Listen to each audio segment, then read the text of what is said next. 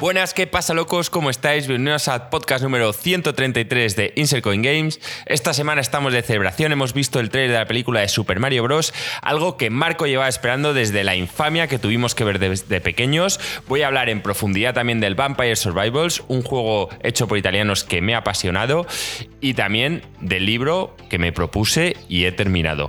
Y una preocupación que está en la cabeza de Marco desde hace unos meses. ¿Qué pasará con sus videojuegos cuando se muera? ¿Serán para Mateo? ¿Será para un hermano del que aún no sabemos nada? ¡Vamos!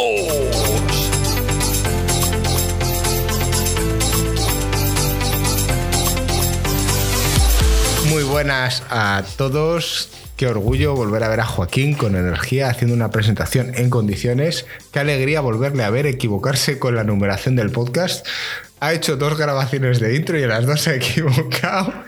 Y, efectivamente, para nosotros es un orgullo tener a uno de nuestros integrantes. Es 233, coño. Claro. Es que me lo he escrito aquí, en las notas he puesto rápido 133 y ya la, he liado. Lo tenía en mi cabeza y mira que está aquí en, en la pantalla.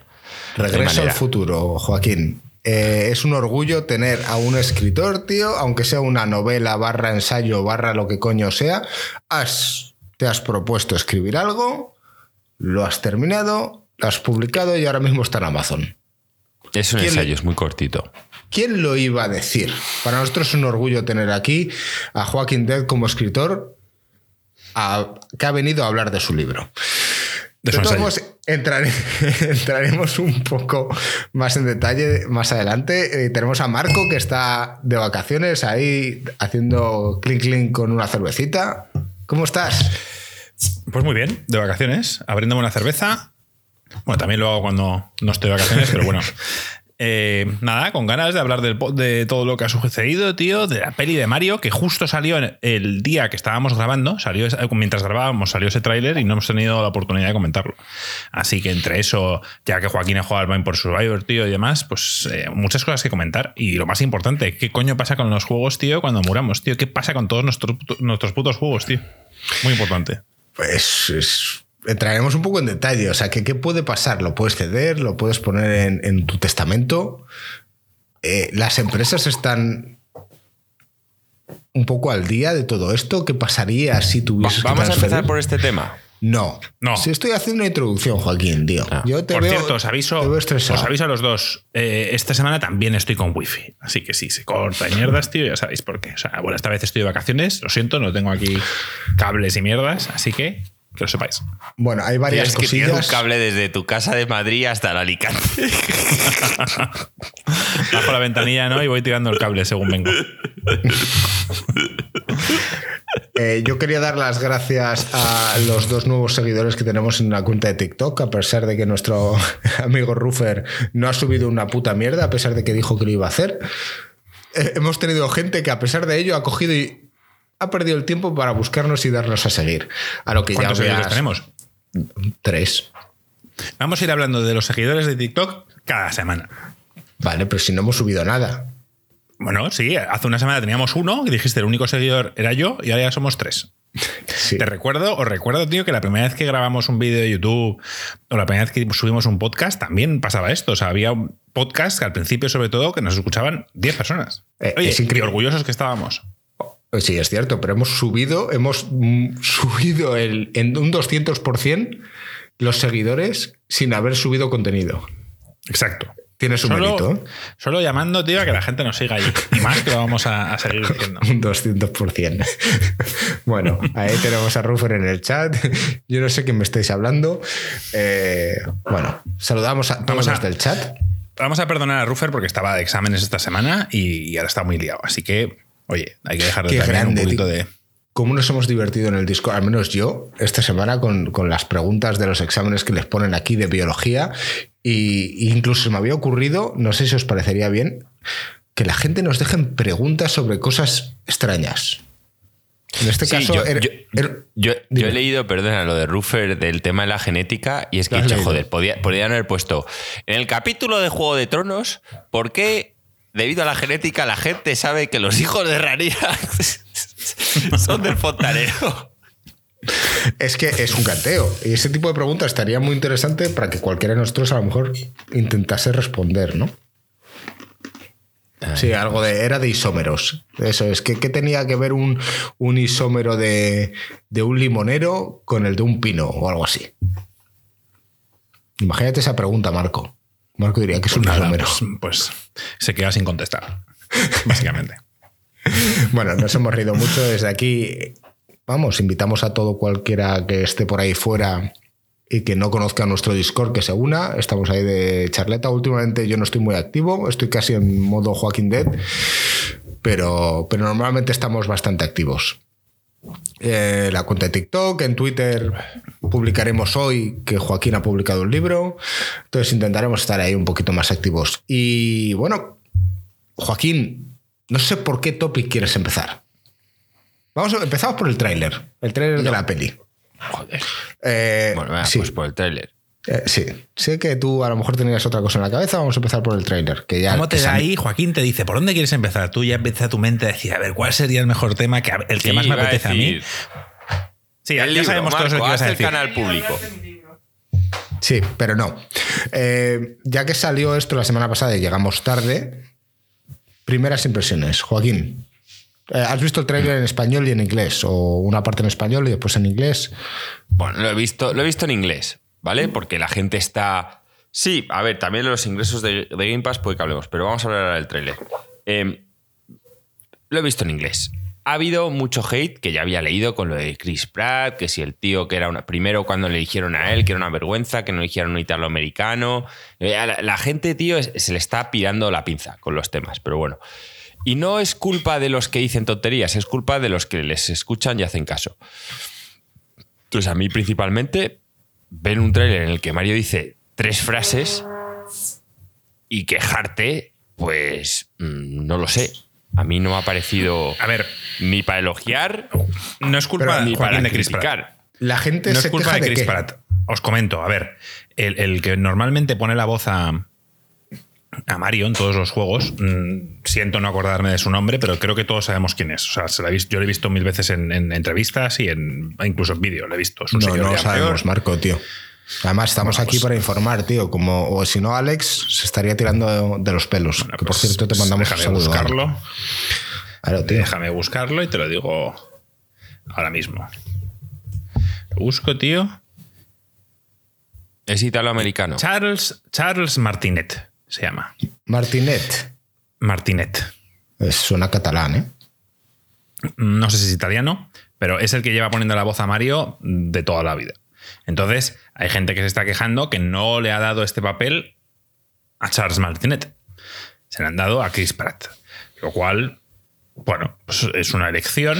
Ya hemos hablado mil veces de esto. Muchas veces pasa en, en series animadas, en películas de Disney, donde en vez de darle eh, un papel importante a una persona que lleva toda la vida trabajando en películas de doblaje, una persona que se dedica a esto de forma profesional, pues en vez de dárselo a esa chica, se lo dan a Lola Índigo, que es una cantante y que es mucho más famosa. Entonces, para la promoción de la película, es mucho mejor tener a Lola Índigo, que ya va a los eventos y todo el mundo se vuelve loco, a que vaya esta chica que no conoce a nadie, pero que si escuchas su voz, sabes quién es.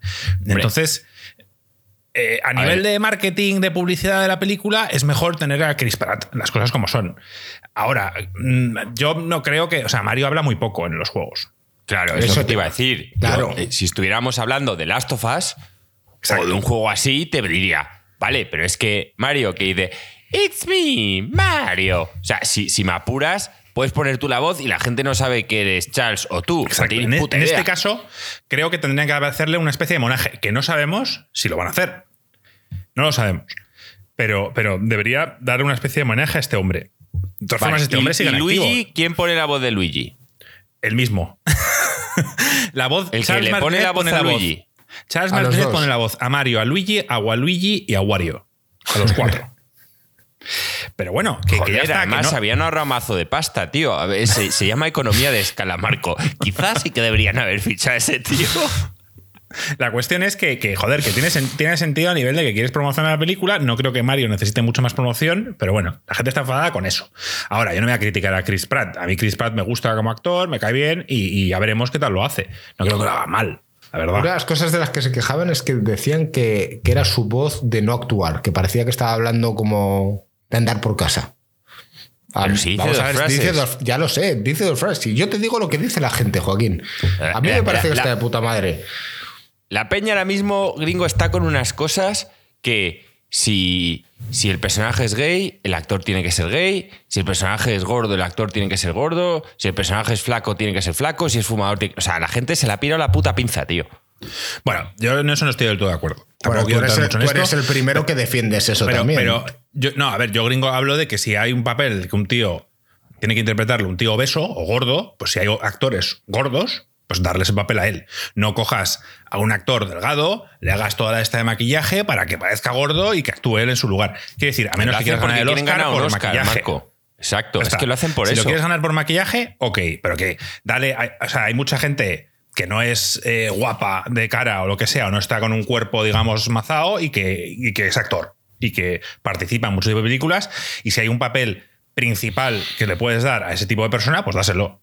Pero vamos, ese es otro tema. ¿no? Estamos hablando de, estamos hablando de, de Mario.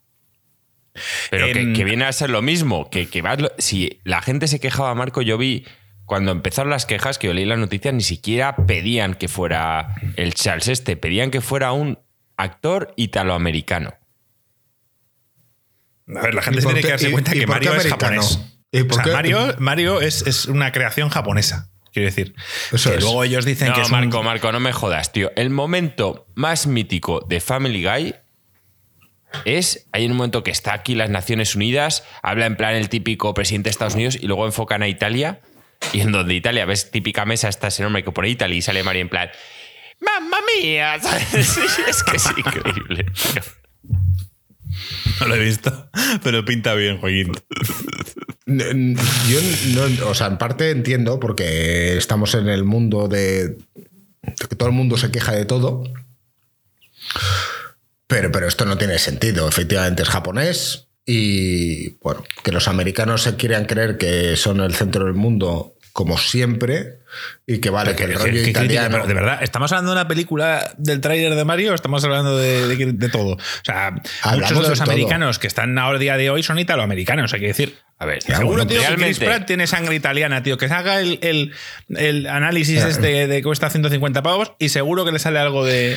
De, de todos modos, vamos a hablar del tráiler en sí. A mí me, yo lo he visto de principio a fin. No tiene nada que ver con la película original que salió eh, de personas reales hace mogollón de años. Es que eso yo no sé cómo salió. O sea, es algo que no me explico aún. No, no sé en qué momento. Claro, yo me imagino que se estarían todos cortando el pelo, porque no veo otra explicación. O sea, en el momento que solo una persona medio importante en Nintendo ve esa película, igual es que se la pusieron en inglés. No lo sé. O sea, o, o igual les dieron a probar las setas que salían en la película. No entiendo cómo eso salió. Y, y porque lo vimos pequeños. O sea, lo, lo llegamos a ver ahora. Lo llegamos a ver ahora y nos dan. O sea, yo me imagino nuestros padres. Claro, van con nosotros, nos acompañan a ver esa película, están oyendo, no, que si las maquinitas, como decía la época, son malas tal. De repente van con nosotros, se meten ahí y dicen, esto es malo seguro. O sea, no, no, no puede ser Joaquín, sano. Joaquín, es lo más cercano a Cyberpunk que has visto hasta ahora, tío. con Johnny Mnemonic y con tal, el mundo es como Cyberpunk. Es verdad. Oye, pues yo te diré una pues, crítica quizás poco valorada. A mí no me pareció mala película cuando era pequeño. Cuando era pequeño. me encantó. Ah, no, cuando eres pequeño La no Johnny valoras. O sea, cuando eres pequeño aceptas lo que te dan. Quiero decir, yo recuerdo Las Tortugas Ninja como la mejor película de la historia y posiblemente lo fuera para mí en esa época. Recuerdo Batman como increíble y evidentemente fue muy buena película de Tim Burton. Y, y recuerdo esta peli que me gustó, pero, pero luego vas creciendo y te vas dando un poco cuenta, porque era lo único que teníamos de Mario. ¿sabes? Era lo único que teníamos y igual que la de Street Fighter o la de Mortal Kombat. Ahí ya éramos un poco más mayores no, no, y... no, Street Fighter no, Marco. la Street Fighter cuando pusieron el de la familia Adams, tío, dijimos Sí, fue una decepción. Ese, ese Pero fue todos- un punto que no pudimos pasar. Pero todos escuchamos que Van Damme iba a ser Gail y todos dijimos, perfecto. Sí. O sea, es el papel perfecto. Y Y, que a mí me después- jodió porque yo era más de Ryu y tal. Y, y cuando dijeron que el protagonista iba a ser Gail, dije, "Ah, venga, vale, tal. Es Van Damme. Y O sea, yo es era que muy Ryu fan y de Van Damme. Ken eran unos toligos. O sea, el kimono se veía que lo habían comprado en el típico chino de la esquina, tío. Es verdad, es verdad. Lo de los Es kimonos que era lamentable, tío. sí, Ryu, a ver, Ryu es un tío bastante grande, o sea, es un tío mazao y, y, en la peli, tío, era raquítico. Las cosas como bueno, es que, que está igual que en los últimos actores gordos. O sea, los personajes gordos deberían ser representados por, por gente pues, con sobrepeso o gorda. Pues en este caso, Ryu, que es un puto tanque, tío, debería ser representado por, pues yo qué sé, tío, por, por The Rock. Pero, es que es un tanque ahora, Marco. Originalmente no eran como, como aparecen ahora. No, Ryu siempre ha estado reventado. O sea, Ryu ha estado siempre mazado. Todos los de Street Fighter han estado muy fuertes. Pero la buena noticia es que la película pinta bien. O sea, esta sí que han dicho, no vamos a volver a hacer el ridículo. Ves aquí la entrada de Bowser. Ves que va a tener puntos divertidos. Sí, humor. Ves que va a ser, va a ser una película eh, de niños para adultos, en plan, para que los padres puedan llevar a los niños y por lo menos se puedan entretener. Exacto.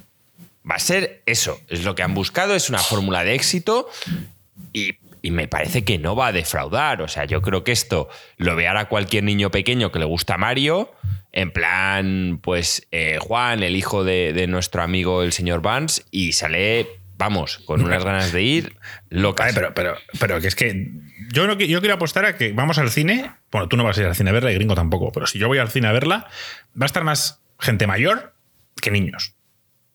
Bueno, yo creo que habrá un 50%. Yo pero aún así, yo creo que va a estar de puta Yo apostaría a que hay más gente de menos de 18, venga, de, de 20, que de más de 20. Uh, no sé yo. Yo ahí te has columpiado, ¿eh? Te has columpiado. A ver, ya, solo, ya, solo, porque los padres tienen que acompañar a los niños, van a haber más 10, adultos que, niños. Pero no te No, no voy con eso. Creo, que más personas de nuestra edad que está ilusionado con ver una película de Mario van a ir de primeras al cine que los niños. Y quizá los padres no tienen esa necesidad de primeras de ir el primer fin de semana. Te digo, no, que vayas un mes después. Si tú vas las primeras dos semanas al cine a verla, van a haber más tíos como nosotros que niños. Mi opinión, ¿eh? Yo la de Sonic, Iván fue a verla y estaba todo lleno de niños. Ah, tío, hay una pregunta en el chat que parece interesante. al cine, o sea, el señor Vance fue al cine de niños. Quiero decir, fue al del, tobogán y la, y Hombre, la es de bolas. Que esto no se va a estrenar en salas porno, Marcos. O sea, no sé qué estás esperando de. no, claro, pero se va a estrenar en salas normales y en las de niños. Si vas a la de niños, es evidente que habrá más niños. Una, una pregunta que hay en el chat que parece interesante que dice la. ¿Será mejor que la de Sonic y la de Pikachu? Yo lo dudo. Yo creo que no sé quién lo ha dicho. Déjame ver quién ha escrito esto. Miguel. Vale, lo siento, Miguel, pero no he visto la de Sonic, así que no puedo opinar sobre la de Sonic. Y la de Pikachu la quité a mitad de película. Eh, eh, convivo con mi mujer que es hiper fan de Pokémon desde que jugó al Pokémon amarillo y demás. Y eh, a mitad de película dijo: Esto es un coñazo. Que, yo me sorprendió porque todo el mundo hablaba maravillas de esa película, pero parece ser que no le gustaba que Ryan Reynolds pusiera la voz a Pikachu y que, fuera una versión completamente diferente a la que ella se hubiera imaginado eh, con, los dibujos animados, lo que fuera. Ya. Muy bien, ya sabemos todos que es Petacetas la que ha estado detrás del hate con la voz de Chris Pratt. Gracias, Marco. Sé que la estabas encubriendo, pero ya sabemos quién se ha quejado de las voces. ¿Y la de Sonic la has visto o no? Pero Iván la vio y le, gustó bastante. Bueno, es el que le gustó bastante. dijo que le gustó ir con Juan, que aguantó, que fue al cine este de niños, que está, que hay toboganes, ahí o sea, es que, o sea, parece un puto parque de atracciones donde de fondo están poniendo la película. Yo prefiero mil veces eso, porque así las, salas normales están con gente, pues eso, adulta. Aunque veamos la película de Pokémon o la de Mario, pero estamos todos los viejos ahí con las palomitas. Los niños que vayan a la, sala de los toboganes y las, y las pelotas. Decir que la voz a Bowser, por si os, habéis, os ha gustado la voz, la pone Jack Black. A mí la voz de Bowser tengo que decir que sí que me ha gustado. Bastante. ¿Sabes quién es Jack Black, no? Sí, está, acorde porque es gordo. Bueno, creo que Jack Black ha adelgazado, ¿eh? me parece que lleva años siendo delgado. Pero siempre, sí, siempre se le recordará, o sea, siempre es como. Era el gordito de Hollywood, ¿no? Sí, sí. Con, también con el que está el de Wall Street. Como a Ronaldo. Como el de Wall Street, el de Wall Ronaldo hubo una época que tenía más abdominales que nosotros tres juntos, tío, pero siempre se le ha recordado como Ronaldo el gordo. Es una putada, pero es así. Qué, grande. Yo me acuerdo cuando llamaban, fuera de esto, me recuerdo una vez un documental que pusieron en Canal Plus hace mil años de la selección brasileña preparándose para el Mundial de 2002 y tal. Y en esa época la gente decía que estaba gordo. Yo recuerdo que el tío estaba en un jacuzzi con Robiño y no sé qué, y el pavo se levanta, tío, y, era Terminator. Y yo no sé quién coño dice que este pavo está gordo, pero yo no voy a volver a salir de mi casa. Eso es lo que pensé. Ronaldo el Gordo. Buenas fiestas hacía, ¿eh? El otro día que hacía una pequeña entrevista en el hormiguero y decía: Todo el mundo se reía de mí, que sí, sí, pero echaban de menos mis fiestas y querían que les invitase a mis fiestas. Está jodido. Hombre, un fiestas, tío. Qué grande. Bueno, volviendo a la peli. Eh, yo, fíjate, yo estoy planteándome ya que estoy aquí asentándome en la comarca bien, ir a la primera peli que al cine, a lo mejor puede ser esa, tío. Aquí en, portugués. ¿Qué te parece? No, en versión original. Aquí las pelis las ponen en versión original. Hay pocas ah. que doblan. Generalmente es versión ah, original. Por ejemplo, no, lo comenta antes Miguel, el doblaje de Francia es muy parecido al, Charles Martinet, o sea, la versión de Charles Martinet, o al menos lo que se ve en el trailer. ¿Ah, aquí dice dos frases, pero son muy parecidas a la versión que ponen en los videojuegos. En cambio, aquí en España, que yo también me lo he visto, es el, que es el, el doblador de Chris Pratt. Que me resulta un poco raro. Porque que Chris Pratt lo haga muy bien no significa que el doblador lo haga igual, pero bueno. Ya, pero esto funciona con que. Bueno, es otro topic. ¿eh? El, primero que dobla un actor y de repente se viraliza. Tiene sí, sí, el de Bruce Willis es el más famoso. Pero no os jodía, o sea, ¿cómo era que, que Al Pacino y Robert De Niro compartían el mismo, el mismo doblador durante varios años? Sí.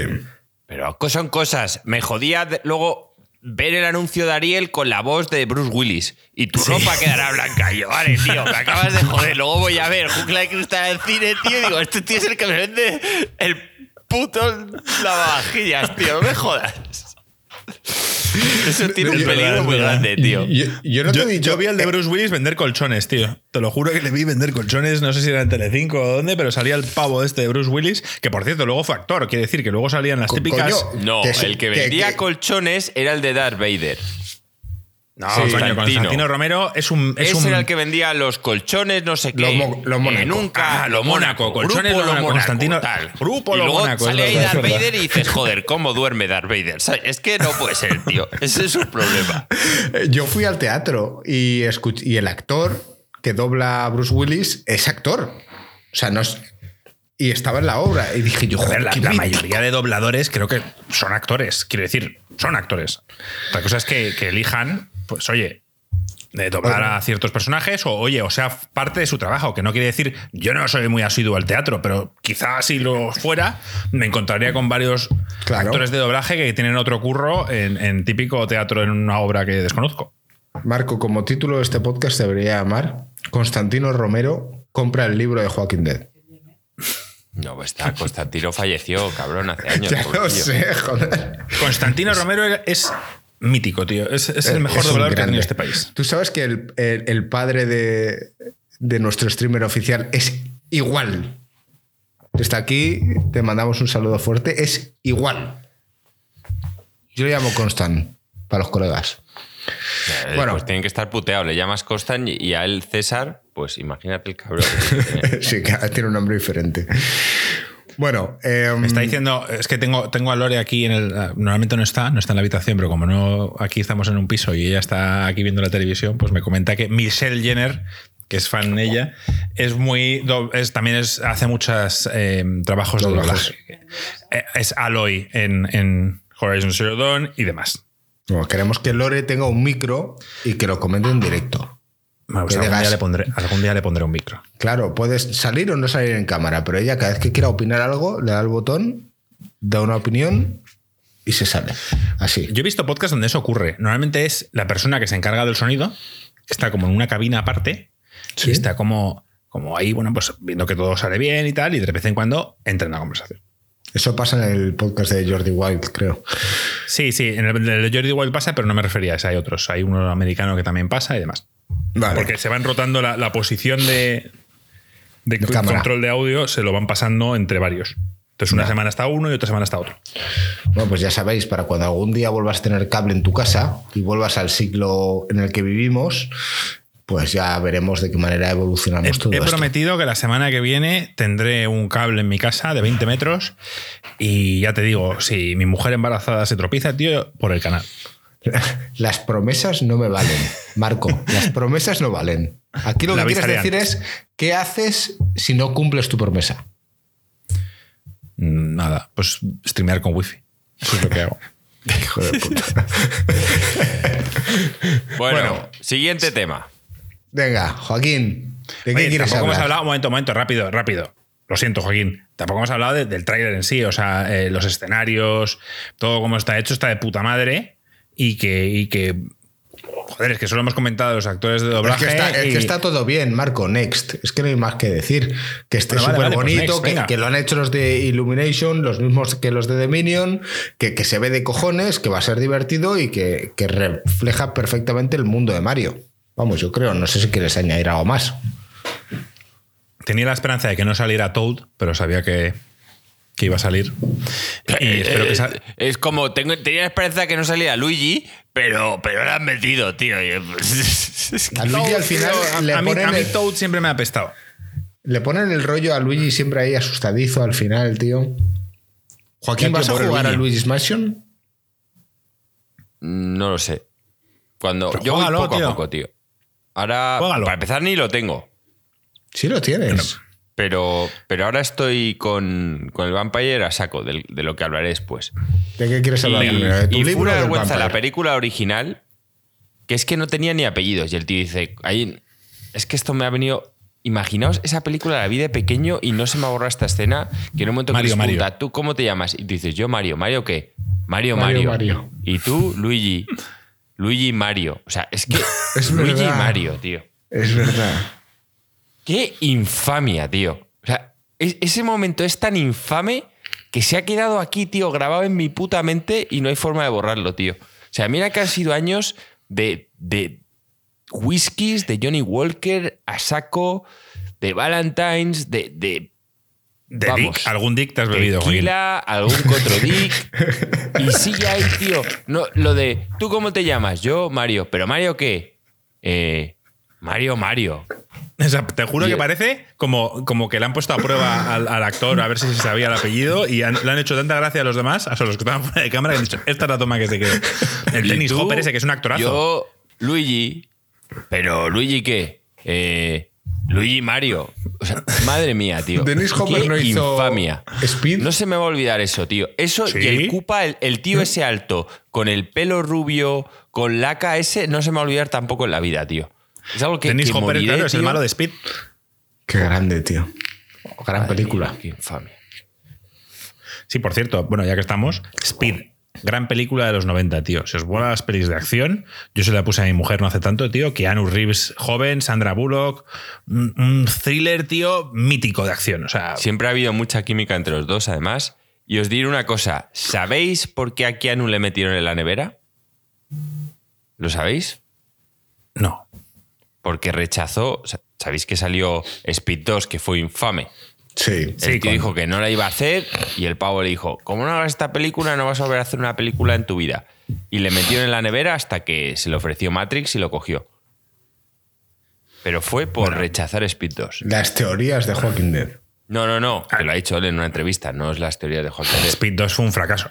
Sea, quiero decir, yo la vi, ¿eh? Y como película de acción, entre comillas, está entretenida. Pero Speed 1 es espectacular como película de acción. Igual Claro, que Jungla de Cristal. Es que pasar de un autobús a un crucero, tío. Pero me refiero que fue por eso. El tío lo dijo que y ya está. Y bueno, pues nada, es una pena que hemos, nos hemos perdido muchos años de Keanu Reeves, pero en fin.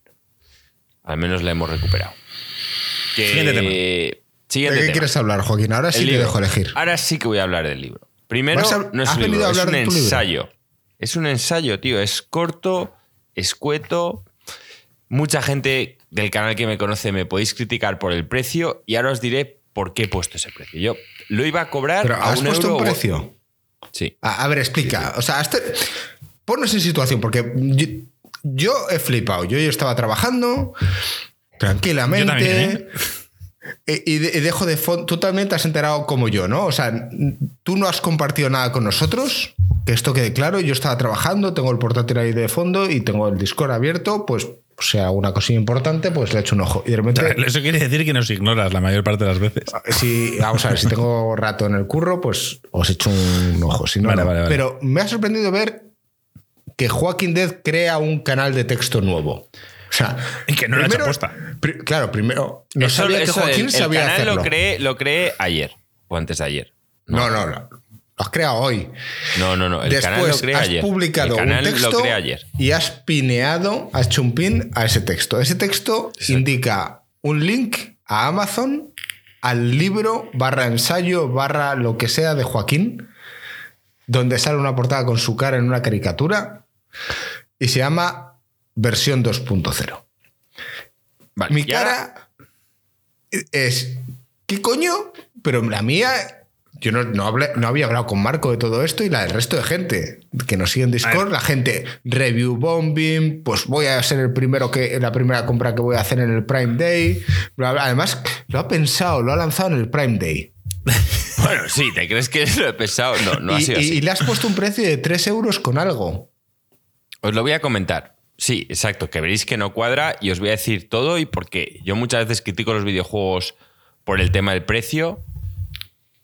Lo primero es que a mí me costó tiempo y esfuerzo escribirlo. Y una vez que terminé, nuestro amigo el señor Barnes me dijo que él se iba a encargar de hacer un tema de edición, de leerlo entero, tal cual. Vale. Dicho esto, le ha coincidido con una fiesta que, como todos sabéis en el canal, será el 22 de este mes, eh, muy bendito, donde Marco, Iván y Gringo Luego, van a pinchar. luego hablamos de ello, luego hablamos de ello. Van a pinchar, pero, claro, me encuentro con que la gente me dice, oye Joaquín, ¿cómo va el libro? Ya está terminado, ya está terminado, solo falta tal. Y la gente me lo, me lo va pidiendo. A ver, cuando digo la gente, no son millones de fans, ni mucho menos. Sois la gente buena de este canal, que estáis aquí, os preocupáis, os lo paséis bien y os echáis unas risas. Y digo, mira, pues eh, está... Y, y veo que Iván me dice que se va a retrasar, que ni la ha leído, que es un libro que se lee en una hora, ¿te lo has leído? Es que no necesitas más. O sea, es muy corto, va al grano. Y mi padre. cambia la me vida en dijo- una hora. Y mi padre me dijo: No, te cambia la vida si aplicas lo que has leído. Si no, No, claro. tampoco te lo va a cambiar. Eso te ha dicho Pero- tu padre. No, no, mi padre me lo pidió. Y mi madre. Ah, el libro. Y Vale. les di una copia. Y obviamente mi padre, según recibió la copia, se lo leyó entero, lo corrigió todo el tema de ortografía, además y cual. Es una persona que mi padre pues tiene una edad, se la ha podido pasar alguna que otra. Entonces me llamó, obviamente, me tuve que conectar, corregir todos los putos errores. Y ya dije, mira, tío, ya que lo tengo, lo voy a publicar. Tienes una Yo me siento ofendido. Tienes una rata. Sí, No, sí. Y, y habrá más de una, Le escribí- obviamente. No, no, pero, en la Pero yo no hablo el una libro en sí porque yo no he accedido a él, sino en la descripción de Amazon. Sí, excusa. Sí. Sí, ya Pero- lo dije. Eh, no, vale. Pero Joaquín, yo me siento ofendido porque tú me envías esto, has visto que Iván y Alex, que no tenía tiempo, porque yo entiendo que tu primera opción fue Alex. Eh, luego No, no. al señor yo, Barnes. yo te, lo, te lo mandé a ti, te lo- se lo mandé a Alex. Y yo, Joaquín, el jueves puesto- pasado, yo que había puesto a leído- Gringo también, pero es que Gringo tenía miedo de que liqueara algo. Porque su mierda con las putas redes sociales. Entonces, y además, Me- me conoces es que muy este es capaz de- Joaquín. de dárselo a su madre y hacer un puto vídeo con Rosa opinando. Y, y además, No, lo que yo le dije no, a Marco es: poco. No las quiero que se lo cosas deis a nadie. importantes, no, Joaquín. Tío, las cosas de a Y- ti que te grabe con un gorro o tomándote una copa o un chupito de no sé qué, lo voy a hacer. Pero esto es importante. y a mi madre, obviamente. O sea, originalmente se lo había dado a mi madre, pero obviamente mi madre llegó a casa con el, con el libro y mi padre pues se lo leyó y me llama enseguida. Joder, es muy fácil de leer. Yo pensaba leérmelo un poquito y tal, pero la verdad es que. Y me dijo, y de paso. Y lo dejé ya corregido y dije, mira, lo voy a publicar. Me vino un día, me metí ya en lo de Amazon, que es un coñazo también, rellenar todas las mierdas de los impuestos, de no sé qué.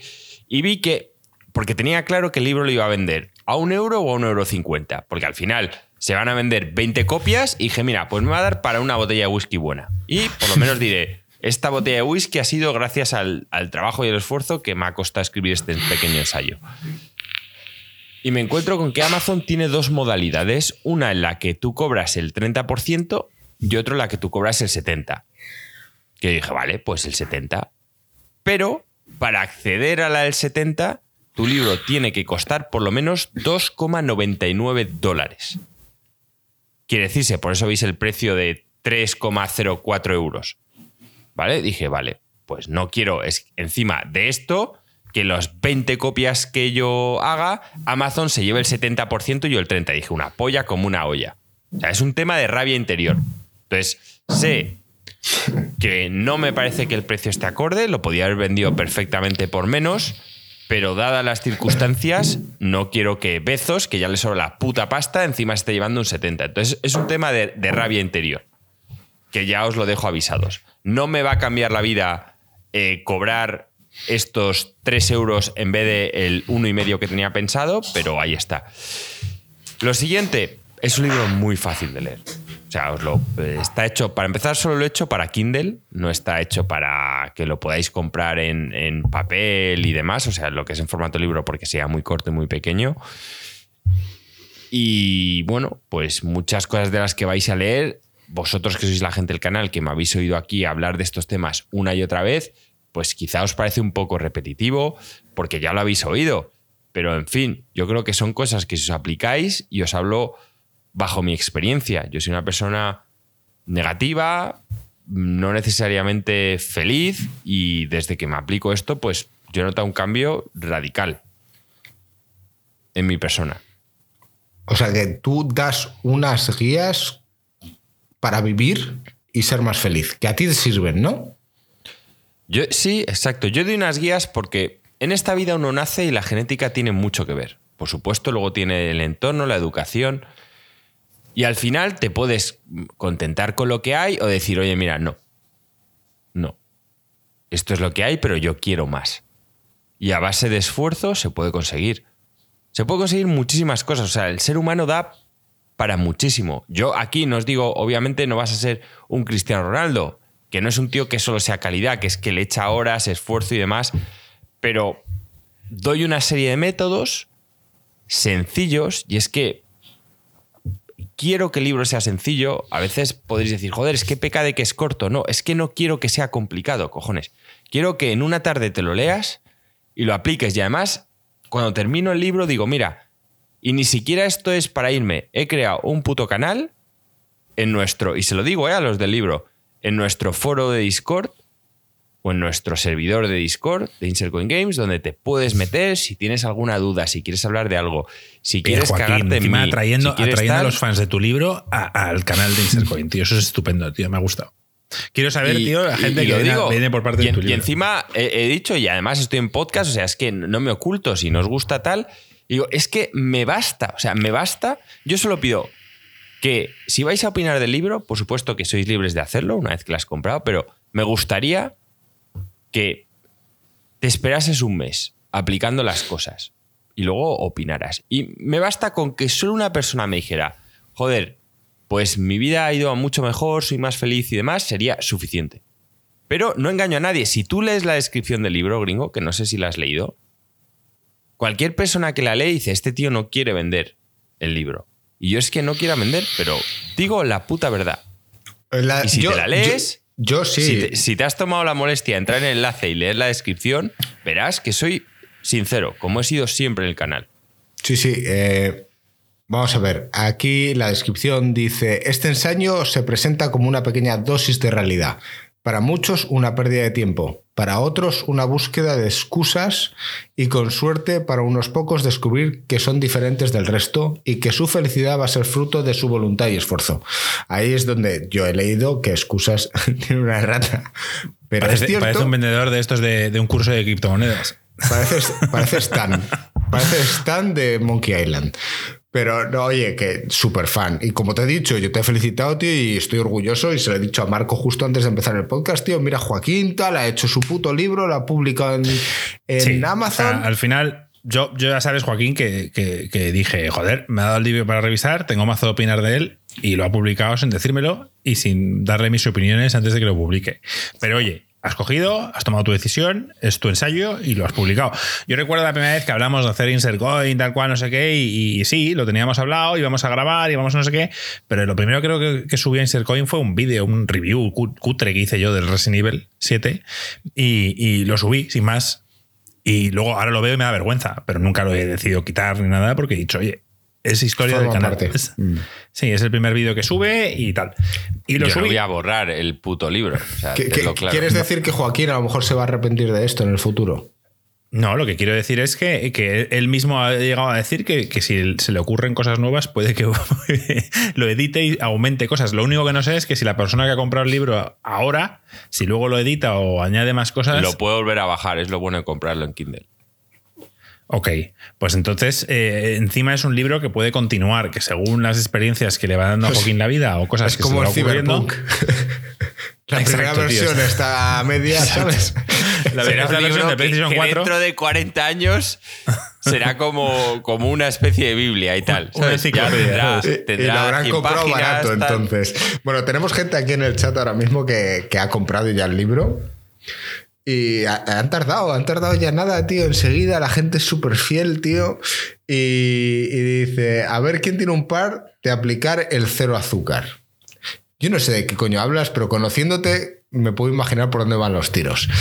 Yo no sé si esto puede ser spoiler o no. No sé si quieres dar un pequeño guiño. También dicen y han mencionado sobre que debemos sentirnos orgullosos los amigos de Joaquín porque tienes buenas palabras. Yo al no haberlo leído no tengo ni idea, pero no sé si quieres comentar alguna pequeña pincelada sobre todo esto. Sí, bueno, a ver, la salud es que a mí me parece algo muy importante, tío, de verdad, y le doy mucho hincapié al libro. Quizá de, es lo que más hincapié hago y justo encima hay la suerte de que, pues siendo farmacéutico, encima está un poco relacionado con lo que he estudiado, pero aparte es que lo creo de verdad, pero que si no gozas de salud es muy difícil disfrutar de todo lo demás.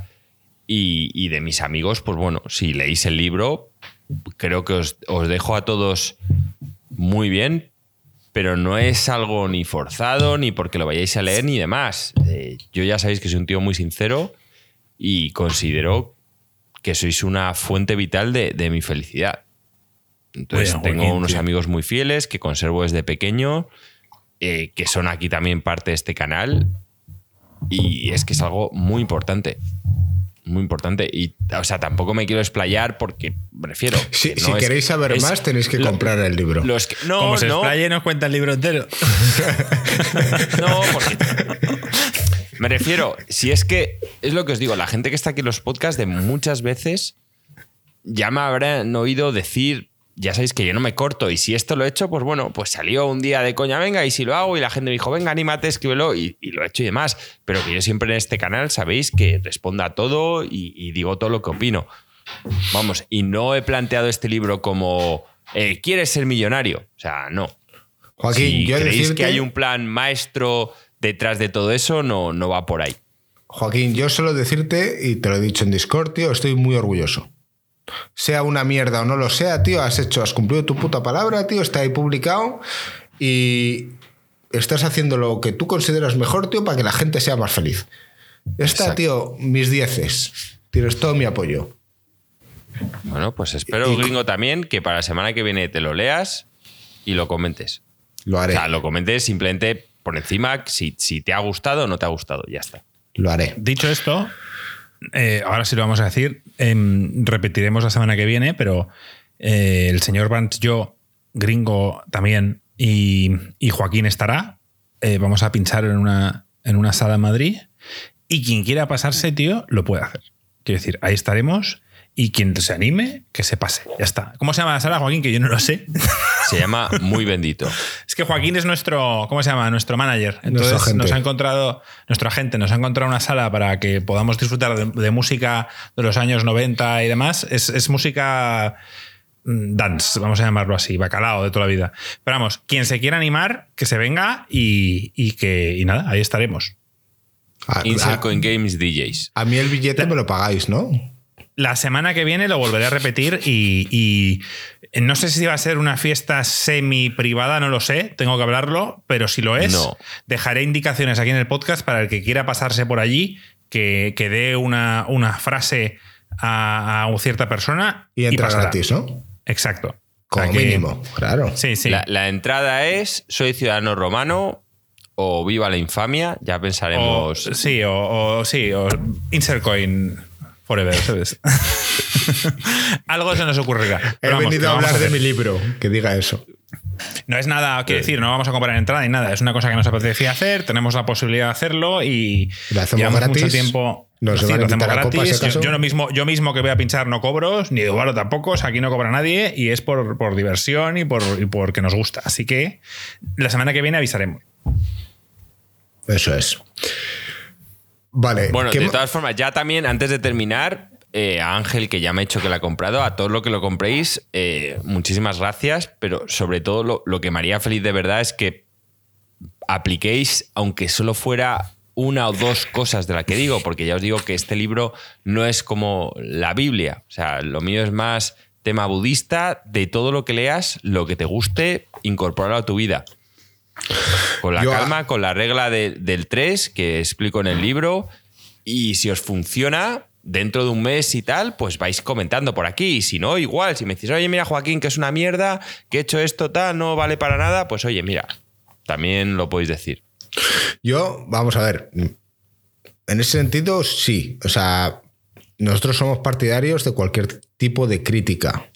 Si es constructiva, mucho mejor. Entonces, si leéis el libro y os parece una puta mierda, decidlo de manera constructiva y si os ha cambiado la vida, decirlo también. Nosotros felices. Eh, yo creo que a Joaquín, tanto una cosa mala como una buena, le va a afectar exactamente igual. no, una buena me, va a hacer ilusión. Te va a hacer ilusión, pero la mala, si realmente es, es constructiva, bueno, pues aprenderás para el DLC. ¿No? esto no, ya os lo digo, no ha sido una idea de negocio, ni mucho menos. Es algo que ha salido fruto del canal. Ya lo sé. es una filosofía de vida que yo me he aplicado y he notado un cambio radical y espero que vosotros lo podáis notar también. Eso es todo, mm. a mejor. Vale. Bueno, pues ahora, antes de hablar sobre el juego que hablamos la semana pasada y que ahora está súper enganchado, me gustaría leer un comentario que nos han dejado en el podcast pasado, em, que es de Sego22. ¿Vale? Dice, a ver chavales, una cosa. Leéis mi comentario de la semana pasada, pero solo el primer párrafo de tres. Precisamente en el que digo que está especialmente hater Joaquín, cuando los otros dos comentaba precisamente lo que Marco dice esta semana que con las series está muy talibán, utilizo esta palabra ya que es la que ha dicho Marco. Es cierto que, que Sego, y te contesté después, Marco me dijo, sé breve. Entonces, no lo leí al completo, pero ya este comentario te lo voy a leer al completo. Que, la culpa, que la culpa es mía al final. Claro, Marco, tío. La culpa es tuya siempre. Eh, dice, no es que me moleste especialmente, pero ya que lo leéis en modo crítico, por lo menos leerlo entero. Tiene toda la puta razón, tío. Además, la mía no era una crítica per se, era más era mostrar mi desacuerdo con lo expresado, que es muy distinto. Lo que no puedo estar de acuerdo con Marco cuando dice que si Joaquín provoca respuestas, aún siendo negativas, es bueno. El clásico que se hable de mí, aunque sea mal. Por último, animar a Joaquín, que se nota que está más tenso o sensible que de costumbre. Todo pasa y espero que sea leve. Sobre videojuegos y series, pronto encontrarás otros productos que te devuelvan la ilusión. Un saludo, chavales. ¿Tienes algo que decir? Sí, que le agradezco que esté deseando que encuentre algo que me, que me devuelva la ilusión. Estoy, tengo muchísimas ganas del God of War y ahora estoy de, mejor humor porque de unas cosas que voy a hablar a continuación, que es el Vampire Survivor, me gustó, o sea, me, ha gustado mucho. Además es que es un juego que en estos momentos en los que te falla la energía, es tan fácil. O sea, te lo pones, es adictivo. Lo único que me jode es que tiene un poco mierda del Candy Crush, Marco, cuando vas cogiendo esos pequeños diamantes y tal. Pero, pero sí, sí, sí, que hay momentos para todo. Y lo de las series, quizá es un tema de, mi empatía. Yo hace unos años cuando era menos empático y, solo me importaba a mí yo y todo lo demás me sudaba bastante la polla, quizá estaría disfrutando más del Señor de los Anillos y tal, pero ahora, pues bueno, eh, me, duele el, ver sufrir a una sociedad que otra gente puede llamar friki, con respecto a Señor de los Anillos y, con respecto a Juego de Tronos, pues, pues mira, eh, me parece que, es, que no está a la altura el libro, ¿eh? porque además dicen que está siendo fiel al libro. Me, parece un poco, bueno, pues ya está. O sea, lo del último capítulo ya me parece la isla de las tentaciones. no, no, lo he visto nunca, pero, pero me parece en plan, no, no, ahora de repente todos están bien. No, no, por eso digo, de repente todos están en un mood y pasa una cosa en cinco minutos y, todo cambia radicalmente, en plan como cuando las citas de las estaciones ves el momento, y me lo estoy inventando ¿eh? porque no lo he visto, de los tíos besándose y luego en plan, pero, y te sacan típica escena de tal, en plan a lo cutre Tele5, pero da igual, o sea, me refiero, estoy nada de acuerdo con eso. no puedes soltar eso y esperar que yo me quede callado. No. Me, me, veo comiendo, tío, y digo, vamos, o sea, bien. No, Joaquín, eh, porque yo, de verdad, gringo, tío, ponte las pilas. O sea, de verdad, ponte la puta serie, tío, y míratela. Vale, cosas, tío, llevo unas semanas, tío, de locos, tío. Porque en la que ves tomar, está haciendo en, la, que ves tomar decisiones trascendentales que, que, para poneros como a día de hoy es como si de repente ves que se sienta Zelensky con Putin y de repente hablan de sí, venga, vamos a firmar la paz, no sé qué, tal, y cinco minutos después, pues Putin va al baño, tío, y ve que lo que ha cenado la de almorranas y dice, ni de coña, esto va a ser la guerra nuclear. Y tú dices, eh, pero si hace cinco minutos estabas diciendo tal, o sea, en, una cena Joaquín, totalmente O sea, sin entrar en spoilers, eh, esto pasa mucho en el que una familia está unida porque hay una persona, una persona que mantiene a esa familia unida. En el momento que esa persona se marcha, desaparece, muere o lo que sea, eh, todo todo se va a la mierda. No Esto es lo que se ve en, esa bueno, Marco. Bueno, ok, Joaquín. no, tío, estás muy hater y no. Eh, o sea, sin, entrar en spoilers no podemos hablar Que no estoy hater, que no estoy hater. Al revés, es que os equivocáis. Ya ha cambiado el mood totalmente, tío. Bueno, sí, sí, tú lo has cambiado, pero, tú hablas, de una serie. O sea, ahora, veo la serie de, La Casa del Dragón y me lo paso bien. Llego los lunes, me la pongo, estoy comiendo, me entretengo, ya veo qué sorpresa van a dar, porque, o sea, es, me, he tomado las cosas diferentes, tío. Entonces, ahora ya es más, pues al igual que tú también te cabreas cuando te dice la gente las islas de tentaciones, ya te entiendo, yo, yo lo estoy disfrutando, tío. Ya de repente puede pasar cualquier giro de guion sin que tal, en plan, ah, sorpresa y tal, y, me pilla así desprevenido. Está bien, está bien. O sea, no es Juego de Tronos, pero bueno, me, entretiene. Hay dragones. Yo creo que te, yo creo que te equivocas. Te equivocas mucho con tu análisis, tío, de, lo que estás viendo hasta ahora.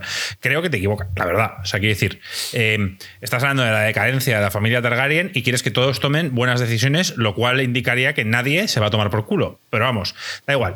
Que, que tú simplemente piensas que tú hubieras optado por hacer las cosas de otra manera y cuando hablo de ti, no, hablo de ti como escritor, hablo de ti como personaje dentro de la serie. Quiero decir, que tú fueras uno de esos personajes. Entonces, tú no eres uno de esos personajes, tú eres todos. Tú eres el hermano, eres el rey, eres la, la reinera, eres la tía, eres el tío que huye en barco, eres todos. Y como eres todos, piensas que todo el mundo piensa como tú y que todo el mundo tiene tu inteligencia, Juan. y no es así. No, son todos, no, son todos. En una facción hay dos que mandan. Que son. Joaquín, estamos entrando en spoilers y no, vamos a entrar en pues, spoilers. Pues, Gringo se ha marchado. Pues, Pero quiero decir que, que, que, tú lo ves desde ese prisma y es imposible verlo desde esa. Desde esa pues nada. Claro, es imposible. O sea, quiere decir, cada uno es como es, unos son de una manera y otros son de otra, y cada uno toma las decisiones que le dan la gana. Tú estás de acuerdo o a favor de unas y en contra de otras. Pero joder, es que si, todo el mundo fuera como tú, la serie avanza. Que, ya no es en contra de otras, que si ya estoy en modo isla de tentaciones, tío. O sea, es cuando una persona toma una decisión, toma una decisión, como se ve en ese capítulo, que no me voy a spoilear, pero una persona que estamos hablando de paz y guerra. Y hay en un momento que se firma una paz. Y se ve. Y claramente en un bando de los dos que mandan, uno quería la guerra y le ves puteado. Y se le ve. Le enfoca en la cámara y le ves puteado. Y cinco minutos más tarde, la que había firmado la guerra dice, aquí se va a liar parda. Y tú quedas diciendo en plan, bueno, mm. gringo, por favor, ponte las pilas, ponte. Porque, a ver, quedan no muchos ah, capítulos y sí que cuando termine la serie. Es normal que has visto el capítulo. Es que, es que vamos, parece que tal. Porque lo estoy escribiendo como es. O sea, se firma una puta paz.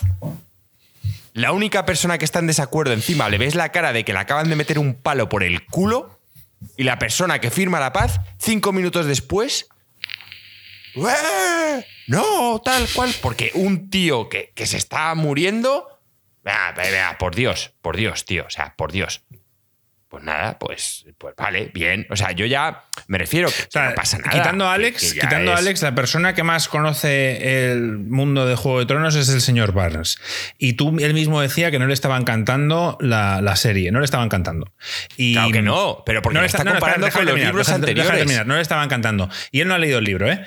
Y cuando llegan estos dos episodios que tú denominas como Isla de las Tentaciones, me dice, joder, pues ahora me está molando. O sea, estás diciendo que el mayor, que el segundo mayor fan que conocemos del Juego de Tronos le gusta, tío, el rollo Isla de las Tentaciones y que Joaquín siempre ha sido así. Siempre ha sido de familias, de problemas, de sexo, de historias, de envidias. Siempre ha sido así Juego de Tronos. Lo que pasa es que antes había personajes que te gustaban. Y les animabas. Y ahora simplemente es que no has encontrado tu personaje. Ni lo vas a encontrar. Pero bueno, Gringo, cuando la, cuando la veas. No puedo eh, sí, sí que lo he encontrado.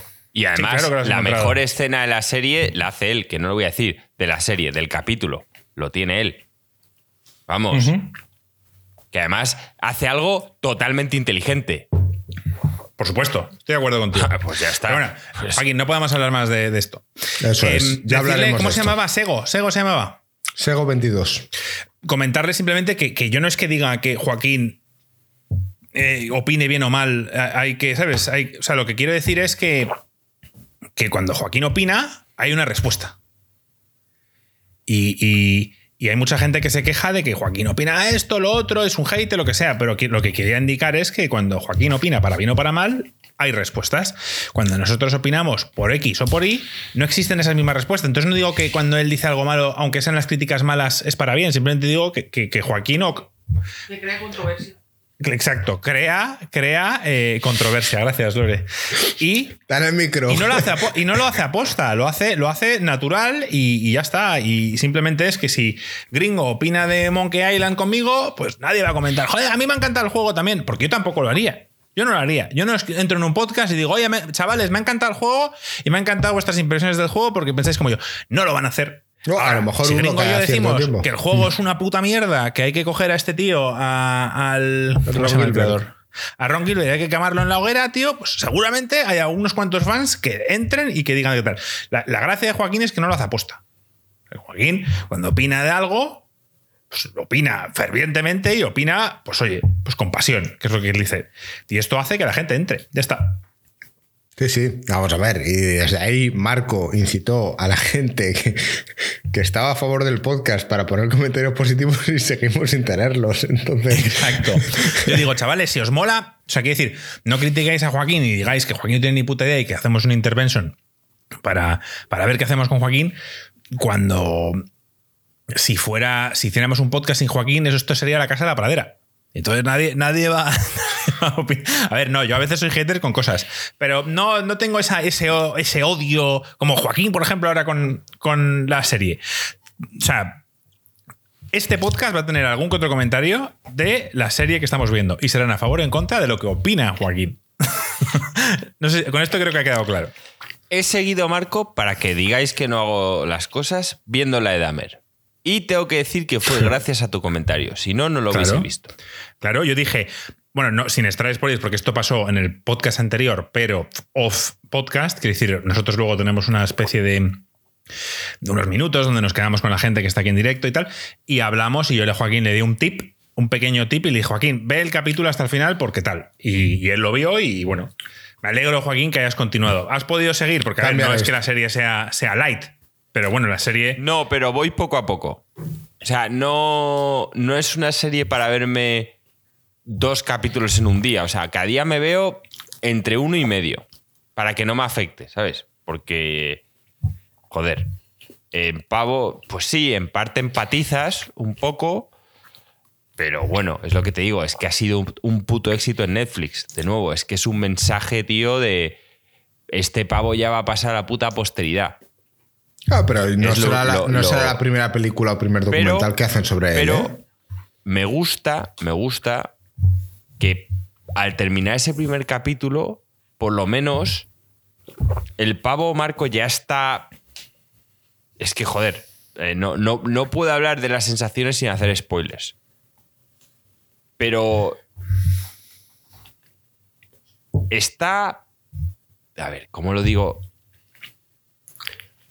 Sabes que la justicia está ahí. Entonces, la forma de, perci- de percibirlo es diferente. Ya te va hablando de cosas, de no sé qué y tal, pero es diferente. Ahora, Digamos que, es una con- locura. sin la spoilers, cantidad Joaquín- de películas han puesto luego el documental de Dahmer, de los Claro, vídeos con claro. abogado y no sé qué, el no sé cuántos, el tal. el Sin spoilers diremos que la serie no se cuenta de forma cronológica. Exacto, que es lo que yo agradezco. Sí. Porque lo otro igual no hubiese podido. Claro. Exacto. Entonces van habiendo saltos y, y Joaquín y muchas personas seguramente lo agradecen. Yo decir que me estoy a falta de un capítulo de terminar esa serie, pero la que sí terminé de ver es la de Better Call Saul, que dije que estaba a punto de tal. Lo dije en Discord, corroboro, la serie es mucho mejor que Breaking Bad. Va de menos a más. Y, y me parece top 3 de las series que he visto en mi vida. Y hasta aquí. Solo he oído cuando- cosas buenas. Solo he oído cosas buenas de la serie. A mí me Bueno, daba So- pereza. Solo, solo te voy a preguntar una cosa, si me voy a meter en esta aventura. ¿Los capítulos van al grano o hay mucha paja?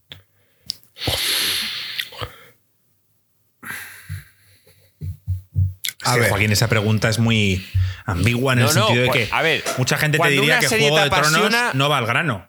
Sobre todo al Cuando principio. serie- Va, Joaquín, ¿te gustó Westworld? Es una de las series que yo, por ejemplo, hay mucha gente que le fascina y dice que es la hostia y para mí la y no primera temporada... Westworld, Westworld, por ejemplo, no va al grano. O sea, es una serie que te tiene que apasionar para verla. Pero a, mí Westworld me apasiona. Yo la abandoné. El principio, pero- temporada. al menos, pero- claro, pero me apasionaba. Westworld no pasa nada hasta el capítulo 9. Eh, la gente se que critica que en los Anillos de Poder no pasa nada hasta muy adelante.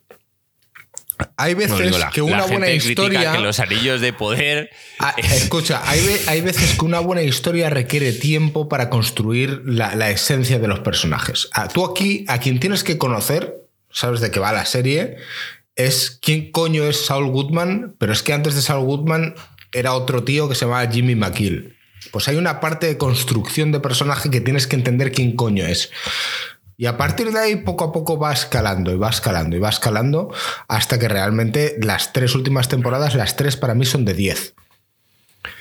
La primera, para mí, la considero que es la más floja, pero porque cuesta, como me pasó a mí en Juego de Tronos, que, la primera temporada hasta el capítulo 4 dice, joder, hay demasiada gente aquí, tal cual. Y, y al final, poco a poco vas cogiendo el gustillo. Pues esto es más o menos lo mismo, ¿vale? Tienes que conocer al personaje antes de y al personaje después, y sobre todo los personajes que están alrededor de este personaje principal, que, hacen una historia fascinante. Fíjate hasta tal punto que en la última temporada salen Brian Cranston y, y Jesse Pinkman, vamos, que no sé cómo se llama el actor. Y estoy tan feliz de que su aportación en la temporada haya sido casi tan ridícula que no haya tenido casi impacto. Por todo lo contrario Vale. de lo que la gente opinaba. Te- Oh, te iba a decir- estos. Te iba a ¿El decir que iba a ser un spoiler, pero yo ya lo suponía, sin haber visto nada de la serie. Y Claro. bueno, pues me alegro, como dices tú, que no tenga impacto en el sentido de que no todo gire en torno a que simplemente han aparecido estos dos por Eso lo que es. sea. Eso es. De hecho, los fans de Breaking Bad estaban aquí ¡ay! se vinieron y, y- y- y casi no tiene impacto. Lo cual que la gente lo criticó, pero es los fans. Pero, pero los que han estado viendo la serie durante todos estos años, pues, pues lo valoran A mí lo único que me echaba para atrás era que. Que el ¿cómo me personaje a- no te mola. No, me encanta, me encanta Saúl de, de- de Goodman. Breaking Bad. Pero, joder, al ser una precuela, pues, simplemente me parecía una historia de cómo llega él a, a ser así. Me parecía una peli de. O sea, una serie quizá que. Bueno, pues que iba a ver cómo, cómo esta persona se convertía en Saul Goodman, pero tampoco me, resultaba tan interesante el camino, al menos a priori. Quiero decir, simplemente dándole vueltas en la cabeza, decir, no me resulta interesante eh, cómo llega Saul Goodman a, la serie de Breaking Bad. Ahora, todo el mundo habla también de ello, que quizá ya me estáis convenciendo de que la vea. Pero a priori dejé, no quise verla, solo vi el primer capítulo y no quise ver más porque dije, bueno, pues tampoco me mata. Porque era un spin-off. Y, y lo que mola de esto es que empezó siendo un spin-off de mierda, sin mucha, in- sin mucha iteración o muy interesante, y ha acabado siendo una serie en paralelo que, que- que tiene conjunción, obviamente, pero, pero no, es, no es un simple spin-off. Es como, es como eh, Star Wars, ¿vale? Vemos todos episodio 4, 5 y 6 y de repente te dicen que van a hacer las precuelas. Y dices hostia, pues yo sí que quiero ver cómo supuestamente un Jedi, tío, tal, se convierte en el malo malísimo. Eso sí que me llama la atención ver ese cambio, que luego es muy decepcionante en las películas para mí.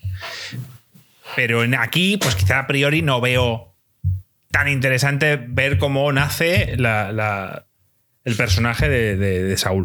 Pero vamos, la veré, gringo. Lo que pasa es que hay muchas cosas, hay, no hay tanto tiempo, estamos además con Insercoin, mil videojuegos, no es fácil. No es fácil ver Danos el tiempo que sea. Fíjate, está Spider en el chat diciendo: Yo voy por la temporada 5, pero Breaking Bad son para las mayores y por ahí no paso. Yo lo entiendo. Para mí, la temporada 6 es una obra maestra de Better Call Saul. Pero bueno, cuando la veáis ya lo debatiremos. Y por eso no he visto La Casa de Dragón, pero ya la veré. No, no, tienes que verla para cuando acabe la temporada. Quiero decir, el último capítulo, gringo, creo que es dentro de. ¿Qué, capítulo estamos, Joaquín? ¿Qué quedan? ¿Dos? ¿Tres? Bueno, el fin de semana que viene me han contratado. para... Este fin de me quedo aquí y veré, veré capítulos. El fin de que viene me han contratado en Madrid para un evento, tío. Ahora soy, gringo, tienes, un, tienes, un, portátil, tienes mierda, puedes perfectamente descargar, en el avión te has visto uno, a la vuelta en el avión te has visto otro, o sea, que ya tienes dos capítulos, dos que te has visto en el mm. avión de ida y en el de vuelta, para empezar. Y luego eh, ya... Voy, eh, voy, así, claro, voy en avión. Pues ya está. Sí, sí. Quiere decir, tienes tiempo, gringo. Que sigue poco a poco. Pero que para cuando acabe tenemos que hacer un especial. Y ese va a ser duro, tío, porque con Joaquín, o sea, va a ser complicado. Bueno, ahora tenemos dos opciones. O el infame en el paraíso viene a hablar, o Joaquín viene a hablar de que ha estado jugando al Vampires. ¿Cómo se llamaba? Vampire Survivor. Empezamos por el Vampire Survivor y quiero decir, joder, Joaquín, tío, te dije. Yo, yo dije en el anterior podcast que me daba la sensación de que tú quizá no lo ibas a disfrutar. Sí que tú me dijiste que pensabas que era un bullet hell. Para empezar, eh, darle, darle gracias a Puizo, quien es quien lo, recomienda hace tiempo. Yo se lo recomienda a Joaquín directamente. Yo ese comentario no lo leí. Luego yo me compro la Stream Deck. Veo que. La Steam Deck, perdón, que siempre la llamamos Stream Deck, eh, veo que, es de los juegos más jugados y digo, joder, a ver de qué va esto. Bueno, es un juego de dos pavos, tres, lo voy a, lo voy a probar lo pruebo y, bueno, es un roguelite eh, donde solo manejas el movimiento del personaje, donde todas las habilidades que adquieres a lo largo de cada run van solas, llamémoslo entre comillas. Y, a mí era algo que quizá dije, no sé si a Joaquín le va a gustar. Yo aposté porque no. Digo, yo creo, Joaquín, que no te va a molar. Pero finalmente lo has probado y es todo lo contrario, te ha flipado. Sí. A ver, es que me parece que hay mucha estrategia a la hora de elegir las habilidades que te van saliendo sí, claro, es, todo estrategia. Y depende porque hay en mapas en los que tienes que elegir un tipo de armas, en otros mapas otro, hay diferentes personajes. Me lo he pasado muy bien, muy bien. La verdad es que muy divertido. Luego hay ese toque a Castlevania Marco que es brutal. ¿Vale? Está hecho por yo, yo, siento, yo no siento esa unión. Es decir, yo no, no tengo ningún amor por la saga Castlevania así que no puedo opinar de eso. Sé que lo hay, pero yo no tengo ese amor, no, no, no lo siento como tú. Vale, lo han sacado, es una copia literal. De hecho, si esto fuera más de Nintendo, se habrían quejado. Los personajes gringo, para que te hagas una idea, eh, muchos son personajes de coña. Eh, de Konami, cierto. Y mm, pensaba que era de Capcom, fíjate y están copiados literales, ponen otros nombres, hay muchas coñas con temas italianos que les ponen apellidos de quesos y tal y cual, pero todas las armas que ves son del Castlevania, el corazón, el látigo, el boomerang, que es el crossbow, la armadura, todo, o sea, los iconos están copiados casi eh, de forma literal. Ahora, lo que me parece muy adictivo, bueno, como ha dicho Marco, es un rogue light, ¿vale? No light, porque hay muchas habilidades, ¿vale? Tú cuando vas jugando una partida hay un recurso con el que tú mejoras el personaje en esa partida, pero luego hay otro recurso que es el dinero con el que puedes comprar mejoras, ¿vale? Para mejorar el personaje de forma permanente y para poder comprar otros personajes y demás. Entonces, tú empiezas a jugar desde el principio, tiene muchísimas cosas ocultas. ¿Esto era de los Castlevania, Marco, lo tener cosas ocultas o no? Porque a mí eso sí que no me suena. Bueno, hay muchos personajes ocultos. Yo solo he jugado a Lords of Shadow. Yo Castlevania nunca jugué ni al Symphony of the Night, ni a ninguno de los de Nintendo. O sea, yo, yo Castlevania jugué a los, a los Lords of Shadow que salieron en la Play, en la Play 2, no, Play 3, no recuerdo mal. Hay, hay muchos personajes de coña, hay muchas cosas escondidas que te toca ir investigando y aprendiendo en los distintos runs. Entonces hay runs que haces para pasarte la pantalla y hay runs que haces para simplemente conseguir X cosas, porque cuando desbloqueas a un personaje ya lo tienes para siempre. Eh, se nota que es un grupo de italianos apasionado de los videojuegos. Tiene, por ejemplo, una, una pequeña coña para que os hagáis una idea. Cuando encuentras a ciertos personajes secretos, los encuentras en un ataúd y cuando lo abres, pensando que va a estar ahí Drácula, ¿no? Que es el que quieres matar, eh, encuentras a este personaje y te dice, sorry, en vez de Mario, el nombre del personaje que tienes, but the Vampires in Another Coffin, como simulando lo de que dice la princesa Mario, siempre que la ibas a rescatar en los castillos, que te decía, sorry Mario, but the princess is in it's in another castle. O sea, tiene, tiene muchas pequeñas movidas frikis y sobre todo es que es un juego que se podría haber sacado hace muchísimos años, porque no tiene pinta de requerir mucha potencia de procesamiento. Mueve, mueve muchos mm, personajes en pantalla. Yo no sé hasta qué punto eso se. pero son píxeles. Quizá Gringo nos puede comentar un poco más. Gringo, eso no lo mueve una Nintendo.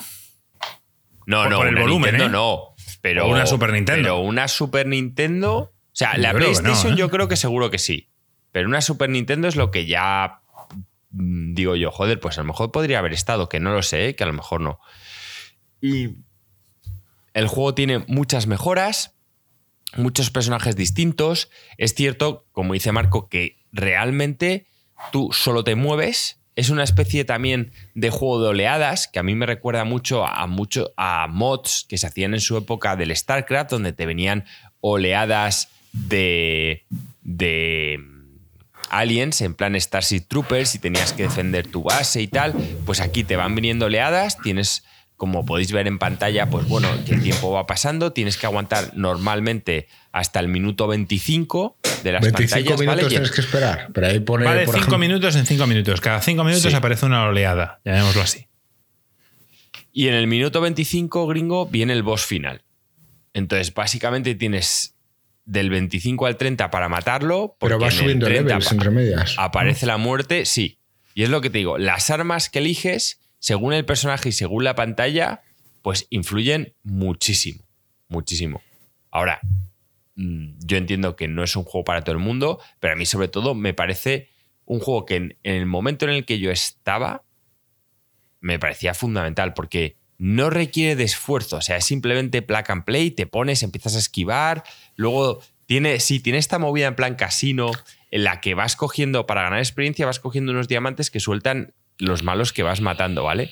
Pues es un poco Candy Crush, que hay diamantes por todos lados, que está fomentado para que tengas que decidir hacia dónde tienes que ir, que no siempre huyendo de los enemigos, sino tienes que ir cogiendo experiencia porque si no al final las oleadas te van a matar.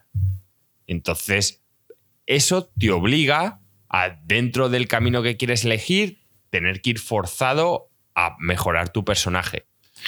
O sea, estoy imaginándome a alguien viendo a otra persona jugar a este juego.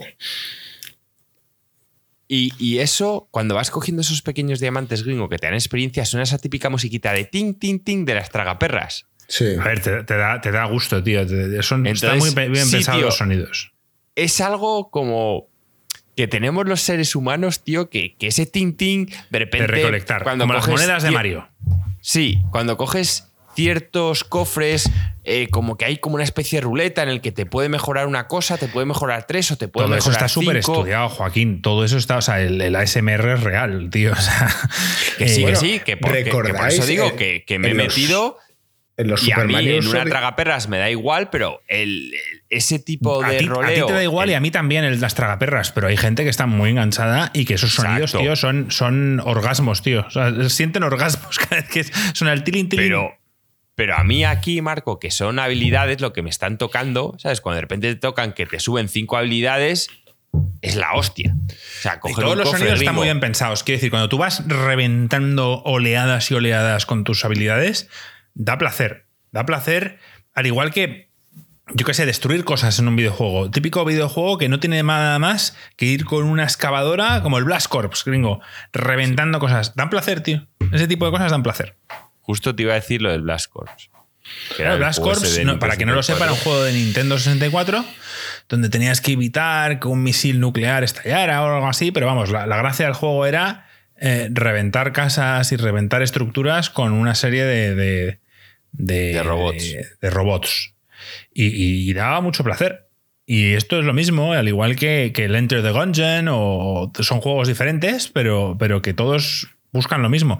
En este caso, has pagado dos pavos y no tienes que pagar nada más. No es un, no es un juego mm, de estos de tragaperras, ni es un juego donde te pidan en plan, no, para continuar tienes que poner un pavo. No. O sea, el juego No, es no, lo que es. Claro. Todo luego lo tienes in-game, no puedes pagar por mejorar las cosas más rápido. Te toca estar haciendo X runs de investigar. Oye, os digo una cosa, este juego al principio hay muchas cosas que, que no tienes ni puta idea. Y luego de repente llegas a un mapa, coges una reliquia y resulta que puedes acceder ahora al mapa de los, de los distintas pantallas. ¿Eso lo buscaste en una guía o, o fuiste No, eso lo flecha? encontré. Eso lo en- Yo, yo- yo es que, flecha. yo es que lo busqué, dije, me metí en el segundo o tercer mapa y vi que había una flecha verde que me indicaba. Normalmente las flechas te indican tesoros que te has dejado perdidos. Sí. Y yo dije, en plan, esta flecha, entonces simplemente busqué en, en un foro, en plan, ¿esto qué coño es? Y la gente, es, es una habilidad o un mapa, no me acuerdo qué ponía. Y dije, ah, coño, y, y hay que tirar un largo trecho. Quiere decir, tienes que dedicar Sí, ese sí. run entero a ir. Sí, sí, a cogerlo. Por eso digo que hay runs. Y, y eso es contraproducente con acabarse el juego, porque si tú estás tirando completamente hacia abajo, significa que todas No las diamantes eh, los estás dejando detrás tuyo, lo cual hace que no ganes mucha experiencia. La idea siempre es, si quieres acabártelo, es un poco moverte en círculo, ir recolectando y demás. Si lo que quieres es avanzar y buscar ciertos objetos, no te queda otra que tirar, tirar entre comillas ese run a la basura para descubrir ese objeto. Sí, sí. Está pensado lo que, lo que te he dicho antes, Marco. Hay runs que están hechos para avanzar y terminarte la, pa- la pantalla, o sea, conseguir matar al boss, y otros runs que son para conseguir objetos. Pero hay algo, que, hay algo que has dicho que, que yo no, que yo entonces no he conseguido, porque, porque yo siempre llegaba al minuto 30 y aparecía la muerte y, y muerto. Y te mata. sí, sí, pero sí. No, no, no, no vi a ningún boss, no vi algo que Sí, dijera. pero porque "Coño, el boss que ma-". aparece en el minuto 25. Marco, seguramente lo viste y lo mataste. Porque Pues, si sí, pero- llegas al minuto 25, normalmente estás ya muy dopado. Claro, estás reventando. Claro, y entonces lo revientas rápido. O sea, me refiero, este juego, no, los combates no son épicos ni largos. O sea, los enemigos, como se te pegue el boss, te mata en tres segundos. O sea, tu vida baja muy rápido y las del boss, o sea, no es que baje muy rápido. O sea, el tío tiene mucha vida, pero tú tienes que ir muy dopado. Mi opinión, que es hacer trampa, es la mejor, la mejor habilidad del juego, es la del tiempo. Como que la del tiempo. La que va ralentizando, la que paraliza a los enemigos. Que tú dirás, vaya Ah, mierda. sí, la, la lanza. Sí, la lanzas y la mejoras a nivel 8, ¿no? Sabes que va como las agujas del reloj. Va- tú, tú sabes dónde va a ir la siguiente lanza. Va Ah, siguiendo. eso no, no- no me había fijado, es que esa, esa no la uso. Vale, pues si, si simplemente la mejoras tanto que, que sabes hacia dónde va a ir, que simplemente va girando, tú te metes entre medias de todos los que están congelados, que no te pegan, y simplemente vas girando en círculo hacia donde vaya la lanza. Y estás reventando a todo el mundo. Y además recolectando los, los, los diamantes que van soltando. Pues no he probado esa estrategia, porque ese arma no, no me encantaba. Pues mira, ya tengo una estrategia nueva. Es que, Marco, yo no me metí No en hace, internet. hace que no sea divertido, pero- ¿eh? Quiere decir, hace que, que el juego sea sencillo. Yo lo he probado alguna vez, pero luego he dicho, vale, voy a dejar de usarlo porque, porque, me- porque no me matan.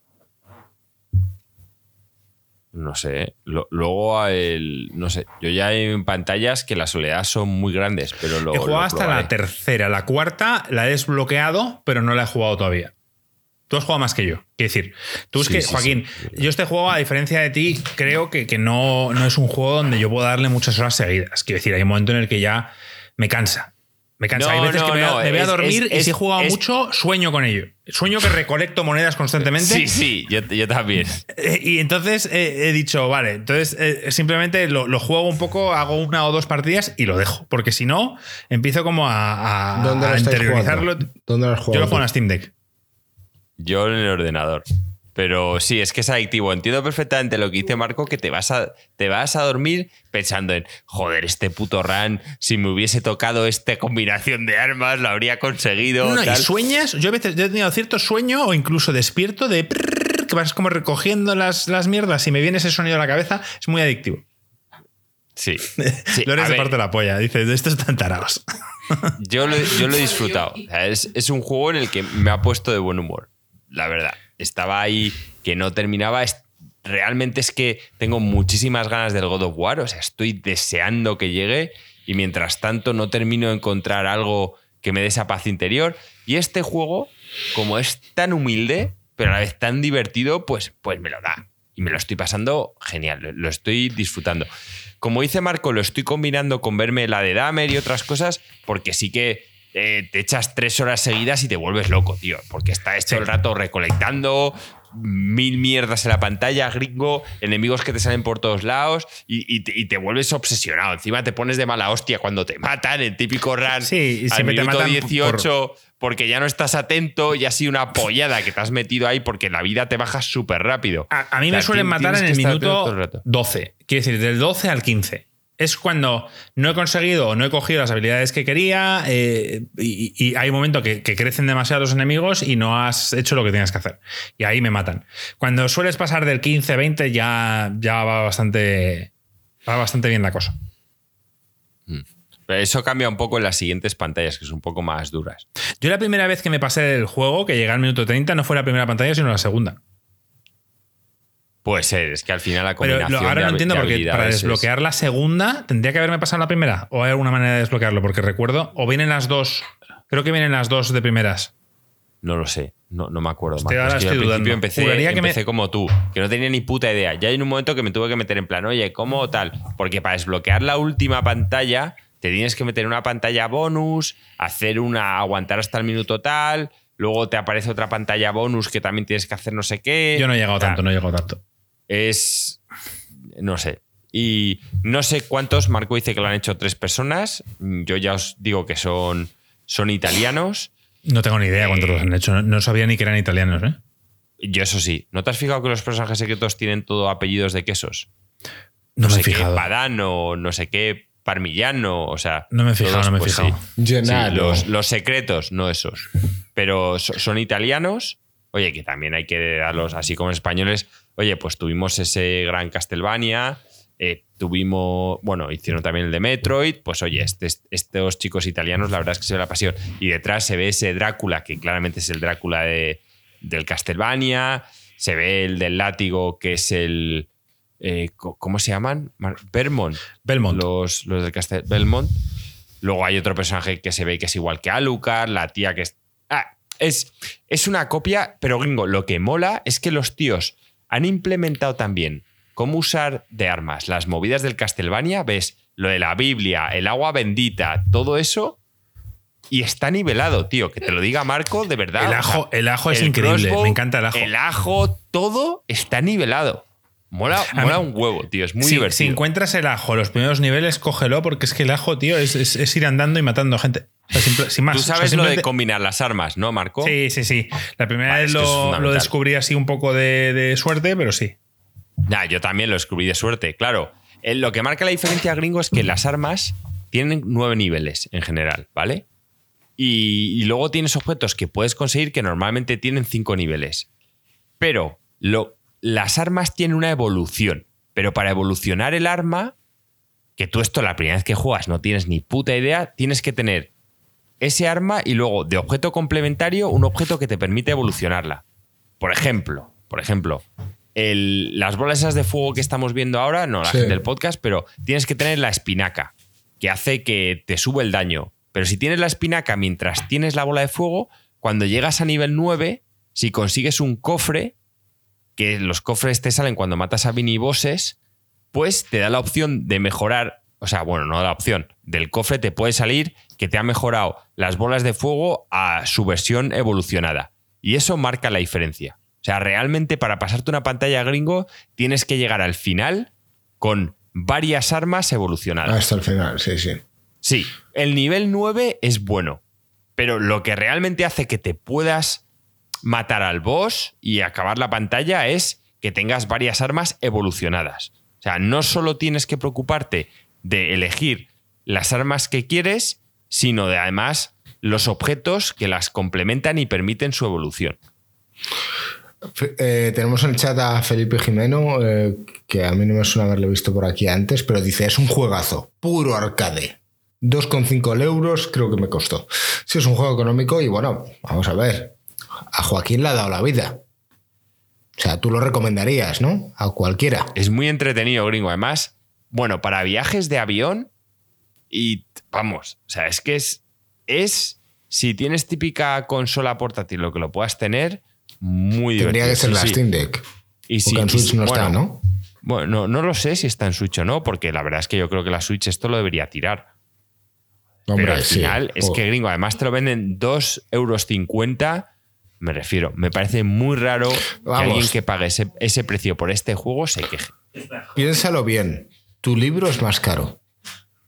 Sí, pero ya lo he explicado por qué, gringo. Yo mi libro no lo quería cobrar ese precio. No queremos las explicaciones, tío. Aquí la razón es que es más caro y punto. Entonces, bueno. valorar vosotros que os va a dar más entretenimiento. Bueno, y yo ya mm, tampoco decir mucho más de este juego, ¿no? Marcos, si vamos a pasar al topic, que se te va a ir el, tiempo. Sí, Marco decía, ahora este podcast va a durar hora y media. Solo, solo me, dice, me dice Lore que habláis ahora de cocina, que dices que el ajo te encanta. Y yo, no, coño, estoy hablando de, juego, que de una habilidad tal. Pero bueno, de hecho gracia. Yo, yo antes de, de que vayas gringo con un, un, infame en el paraíso, simplemente dar unos pequeños apuntes. Estoy jugando al Overwatch 2. Gratuito. Jugué el fin de semana unas partidas un poco frustrantes para mí con Ruffer, con Jam y con Gonsis lo pasamos bien, bueno, lo pasaron ellos bien. Yo no encontraba a mi héroe. Y, no sé, cogía cualquier héroe y, no, no jugaba bien con él y me frustraba y todo el mundo me mataba y yo, joder, tío, esto es una mierda, tal cual. Estaba un poco hater. Pero me he tomado mi tiempo, eh, me metí un poco en el tutorial, aprender ciertos héroes y, lo estoy jugando. Decir que, a ver, que, que esto es Overwatch, si habéis jugado uno, pues eso es igual. No, no sé por qué lo llaman Overwatch 2. Quiero decir, eh, entiendo que lo llaman Overwatch 2 porque quieren vender más, pero el juego es gratuito, querrán vender, cambiar el modelo de negocio, lo que sea. Pero decir que es, que es igual de divertido o no que, el, anterior juego. Yo os, insto a vosotros dos a probarlo, ya que es gratuito, no tenéis que gastar dinero. Nos reunimos un día unos cuantos y jugamos y lo probáis.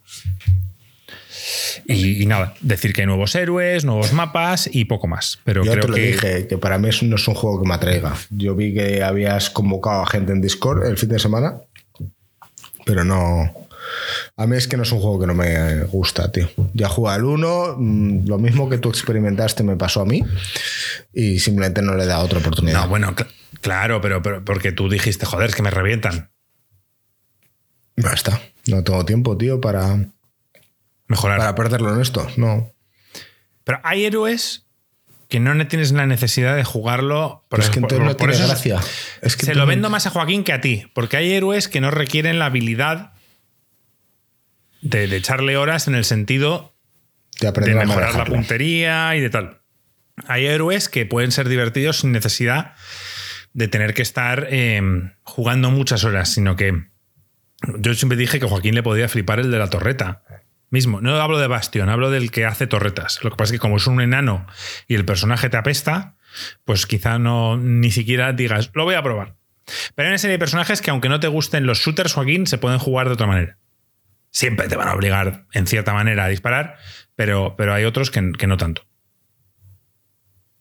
Pero bueno, decir que, que, iremos hablando de él y si algún día lo queréis probar, pues, pues oye, pues comentaremos un poquito más. ¿Vas a crear un canal específico en el Discord?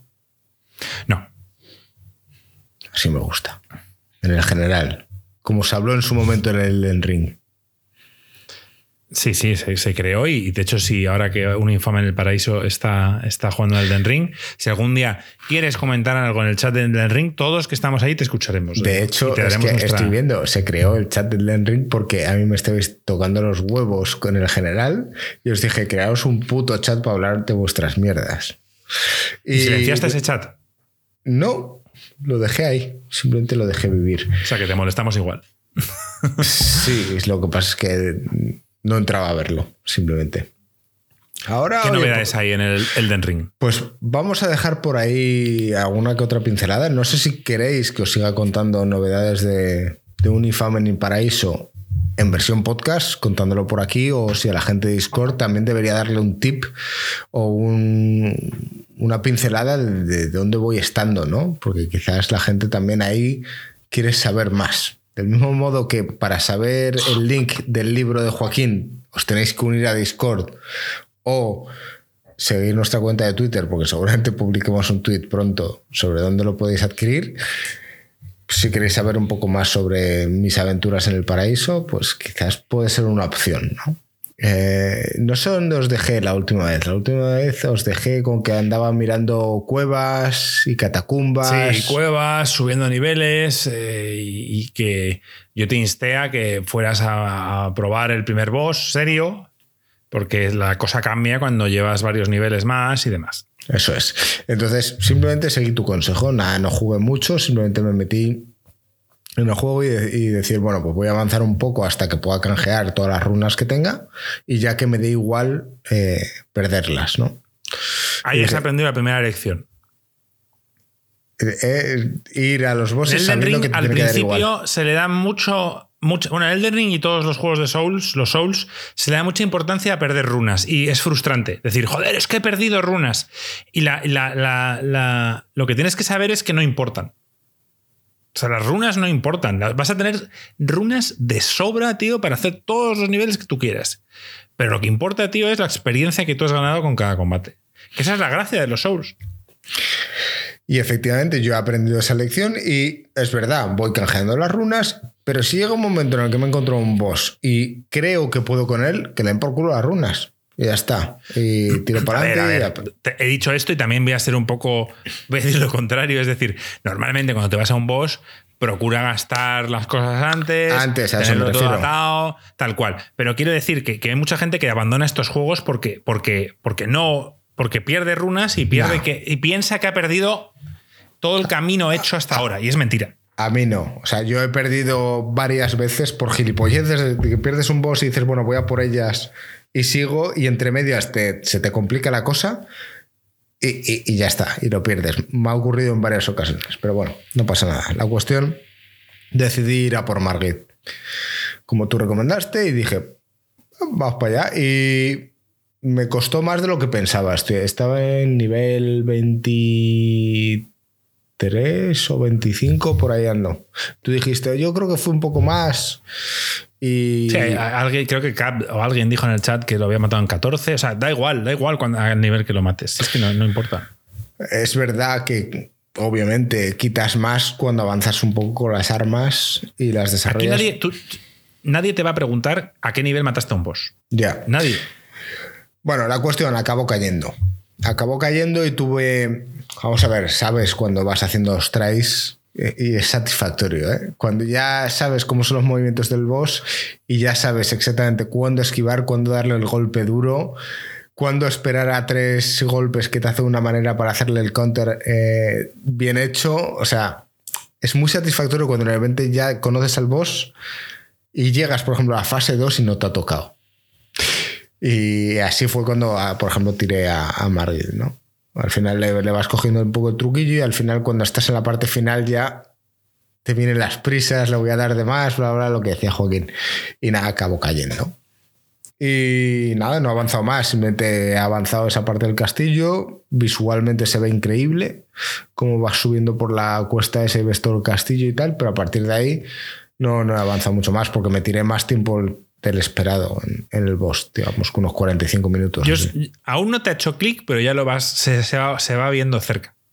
El momento en que te hace clic. Y ya dices, vale. O sea, me acabo de dar cuenta que he hecho que llevo 15 mm, horas jugadas, he matado a Margit, plan, joder, esto ya me está gustando, y, y cuando acabas de decir, ahora lo voy a disfrutar, te queda todo el puto mundo por delante. Todo. Te quedan nueve tropecientos bosses. Sigo totalmente perdido sobre que son muchas cosas del mundo. O sea, encuentro estatuas por ahí donde las activas y te sale como un halo de no sé qué, que no sé lo que significa. Eh, no sé utilizar las mierdas que tienes que utilizar en las armas. O sea, hay muchas cosas que las tengo totalmente abandonadas. si quieres, yo no lo he hecho, ¿eh? Yo no lo he hecho. Pero si quieres ponerte ya a ello, puedes empezar a leerte descripciones de objetos y de armas para empezar a hilar, que a ti te gusta, la historia. Sea, quiero decir, todo esto que Joaquín se saca o yo en un vídeo de de YouTube, esta gente o sea, no, se lo, no, se ha contado From Software. Ha sido trabajo, arduo trabajo de, ponerse a leer cada descripción de cada objeto y hilar una historia entre todo ello. Ya iré viendo. Decir que justo antes, o sea, justo después de matar a Margate, dije, bueno, pues ya que he estado con este boss y no tengo runas y tal cual, voy a hacer un try con el boss ese que estaba en, en Morn, abajo a la izquierda, que era. Y me reventó. A ver, Joaquín dijo que ese boss era fácil y yo discrepo completamente. Yo es el único boss del principio que utilicé, ¿cómo se llama esto? Los, los souls esos, ¿cómo se llaman? la ayuda. Las invocaciones. Las invocaciones. Porque me parece un boss frenético, me parece que se mueve, tío, muy rápido, que tiene ataques que no iban con mi personaje. Mi personaje siempre, en esa época no recuerdo cómo era de lento, pero mi personaje siempre ha sido de espadón, lento y demás. y chocaba mucho con mi forma de jugar. Entonces, va a haber bosses que se te crucen a ti y otros que, a ti te mm. resulten muy sencillos y que en cambio a Joaquín le costaron un mundo. Mucha gente habla de, un boss, un mago, una maga, que más adelante es un, boss principal, que a mí fue un paseo, quiere decir, lo maté a la segunda o a la primera, no recuerdo ahora mismo, y que hay gente que ha estado horas y horas y horas con ese boss. Y claro, depende del build que tú hayas hecho, seas mago, seas guerrero, seas lo que sea, se te va a complicar más o menos. Ya iré viendo. La cuestión es que, como dicen por el chat, gringo, mejor sigue el Elden Ring que porque ya queda menos de un mes para el GOTI, que es el God of War. Bueno, de aquí hasta que salga God of War, voy a estar con el Elden Ring. Cuando salga God of War, pararé y tengo que probar el God of War para poderlo valorar. Pero bueno, que ahí, sigo. Ahí sigo. Lo importante, gringo, es es que vas avanzando. y la pregunta que, te hacen... Pero es cuando llegues al punto de disfrutarlo, como dice Marco, que te queda un puto mundo por delante. Aquí, pero es que ya vayas encima con ganas, tío. Aquí una gran pregunta es, ¿hubieses esperado que yo hubiese llegado hasta aquí? Sí, tú eres, tú eres cabezota.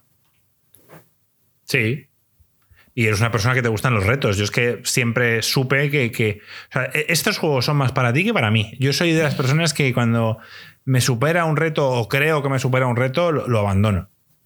Y, y, y, bueno, pues soy ese tipo de jugador que, que, busco la satisfacción en un videojuego, pero que, pero que rechazo un poco la frustración. Y, sé que de la generación en la que vengo, que es de los años 80, 90, eh, viene ligado mucho a repetir y a matar. Yo no era ese tipo de jugador. Yo, por suerte, tío, mi padre a mí me compraba más juegos quizás los, los que debería y tenía opción para poder cambiarlos. Ah, pues me ha matado en este, pues pongo otro. Esa era un poco mi mentalidad. Y, en estos juegos simplemente decidí, con el Bloodborne, fue el primero que dije, no, se acabó. Todo el mundo está disfrutando de estos putos juegos y yo los odio. ¿Y por qué? Y esa fue la primera vez que dije, voy para adelante. O sea, me matan, tal, y si tengo que buscar ayuda en guías, la buscaré, porque luego al final tú puedes buscar ayuda en guías, pero el que lo tiene que matar eres tú. Y, y lo hice. Y encontré esa, esa, satisfacción. Y a partir de ahí empecé a disfrutar. Y aprendí que, que oye, que morir, tío, es parte de, de, la, vida en este juego. en este juego. en la vida real es algo distinto. Sí. Eh, pero decías que en el chat me habían preguntado algo y dice, ¿en algún directo del Den Ring gringo? Pues quizás. Quizás este fin de semana hago un directo del Den Ring por avanzar por donde voy. Así, sin, gringo. sin ninguna pues pretensión. verlo. Por ver... Si no lo haces el sábado, que tengo una boda, pero si no lo haces el sábado, me puedo meter a verlo. No sé cuándo lo haré. El domingo tengo jaleo por Lisboa. O lo hago a última hora, por la noche, o a lo mejor por la mañana. Bueno, lo haces un sábado y lo veo más tarde, en diferido, pero vamos, hazlo. Ya. Eh, puede ser. Puede ser, no lo niego y puede, puede ocurrir. Puede ocurrir. Así que nada, esas son las últimas novedades y para más novedades, meteros en el Discord y por ahí extenderé ciertas, ciertas anécdotas que vayan surgiendo. Y vamos con el topic gringo que, decíamos, como no vamos a tener temas este... Hostia puta, que no hemos hablado del topic principal. Se me había olvidado por completo. ¿Ibas allá a, cerrar el podcast? Sí, digo, ¿de qué nos queda hablar? El topic principal. Sí, a ver, yo dije que, tampoco tenía que ser un... Ya. Bueno, yo creo que aquí nos podríamos extender bastante, pero... Oye, no sé. Haz la pregunta que has puesto directamente en el WhatsApp de Insertcoin. O sea, tú has dicho, tengo topic para esta semana. Como no hay mucha historia de qué hablar y tal. Y, no sé por qué tengo la sensación de que se nos olvida algo que no hemos hablado. Pero bueno, da igual. Sí, a mí. Bueno, realmente Marco decía, ah, es que no tenemos mucho que hablar. Y digo, joder, siempre estamos igual, tío. Tenemos un montón de temas ahí apuntados en nuestra lista y nunca los sacamos. Marco ahí todo desafiante. Bueno, gringo, pues busca algo y si no hay que preparárselo, pues, pues hablamos de ello. Y digo, venga, va. Y vamos a poner a buscar en su libreta y a encontrar un topic que pone, escribí en su momento, ¿cómo sería un futuro para la venta de los productos de los juegos de segunda mano digitales? ¿Es posible? ¿Interesa? ¿Cómo sería? ¿Qué pasa con tus juegos cuando fallezcas? ¿Alguien puede heredarlos? ¿Estima alguna, alguna vez dará esta opción? Oye, ¿el mundo de qué coño va a pasar? Porque obviamente tú comprabas un juego en físico y, joder, lo puedes dar, donar, heredar, dependiendo por si lo tienes en físico, pero en digital ya no. O sea, esto pertenece a una cuenta, una cuenta específica de Steam. Todos esos juegos que tienen la cuenta Marco Imagínate que Marco muere mañana, esto queda en el olvido, esto nadie lo puede heredar. ¿Hay, negocio detrás? ¿Creéis que algún día saldrá una empresa que haga reventa de juegos digitales pertenecientes a otras personas que han muerto? Bueno, ya hay reventa de juegos digitales. O yo, bueno, yo no sé lo que es como Instant Gaming o páginas de estas o. ¿Cómo se llama? Eh, se me ha olvidado. Bueno, da igual. No, pero, pero en teoría no es reventa, te venden el juego. ¿Y qué es eso? O sea, que alguien me lo explique. Entonces, explícame por qué yo en Steam pago 60 euros por un juego. Porque te los venden en versiones de países de Europa del Este. bueno, sí, ¿eso, qué coño significa, Joaquín? ¿Qué, cómo pues que, tú estás, estás comprando una licencia en un país que se vende más barata, tío, y que te vale para Europa. Entonces, por, por eso lo puedes usar. Es lo que ¿Pero eso es legal? Europea. Sí, es que el tema está bajo la Unión Europea también hay gente que se toma la molestia y, compra coches en Alemania, tío. El, tema es que, pues sí, el coche es un coñazo, te tienes que ir hasta allí y tal y cual, pero ahora mismo en la Unión Europea no hay aduanas. O sea, tú lo que compres en cualquier país perteneciente a la Unión, pagas lo que vale y pases cualquier tipo de frontera, no tienes que pagar ningún Entre tipo de comillas, yo no puedo registrar mi coche en Portugal. Bueno, sí puedo, pero tengo que pasar y pagar 3.000 euros. Pues eso, es, el tema de la matriculación. Pero eso es por un tema gringo de que los coches, la matriculación tiene que ser nacional. Bueno, es que en España te cuesta 300 euros la matrícula. Ya, ya, pero eso es diferente. Tú pagas la matrícula, no, no, pagas el que te la hayas traído de otro lado. Pero en cambio, si te lo traes de Estados Unidos, sí, sí que te toca pagar un, un extra. Bueno, yo si lo compras dentro de la Unión. Hablo de importación, ¿eh? no hablo de matriculación. Es que solo por hacer la importación por impuestos tienes que pagar ese dinero. A ver, en teoría, si es dentro de Europa es ilegal. O sea, si tú te compras un coche en España, viajas a Portugal y lo quieres matricular, te tienen que cobrar lo que le cobrarían a cualquier portugués que ha comprado su coche en Portugal. Otra cosa es que tu coche venga de Inglaterra, de Estados Unidos. Tienes que pagar impuestos. Esto pasa también en España cuando compras un coche en la península y lo llevas a Canarias que tiene un tipo impositivo diferente. Tienes que pagar la diferencia de IVA. Y fíjate que hablas del mismo país. O sea, no es tan fácil esto lo que estás hablando. Que no, que no, gringo, que tú te compras un coche en Canarias y lo, y lo puedes llevar a la, a la esta Vamos, o sea, eh, eh, te, te estoy diciendo porque un amigo nuestro justo ha hecho lo de traerse un coche a Alemania. Bueno, yo te cuento lo que hay.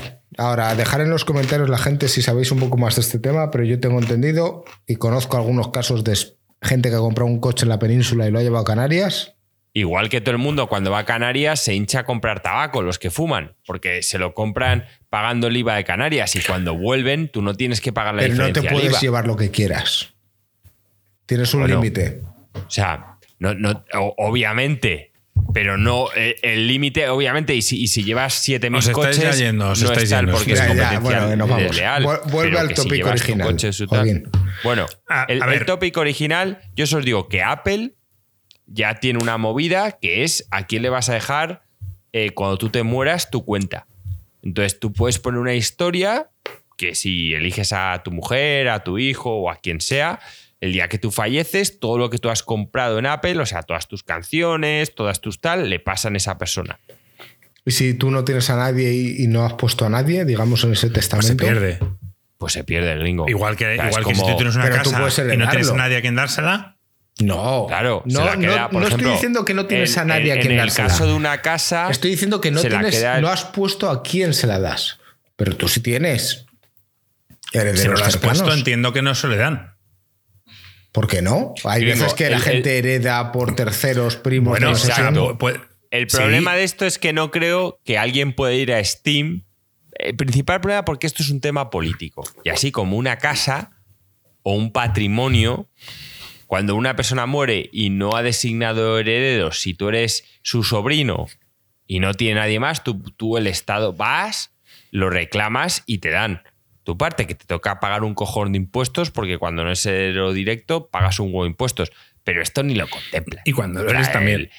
el- el- bueno, sí, y, pero. y- y la ley que lo créeme. cubre, ¿cuál es? La americana, en este caso, la de Steam. No sería en España. Creo que, Es creo que una o sea, empresa es tiene que, que- regirse por, por las leyes de cada país. Quiero decir que las condiciones que tú ves aquí en Steam España, y no hablo de que hay una sucursal aquí en España, pero ellos tienen que regirse a las leyes de cada país.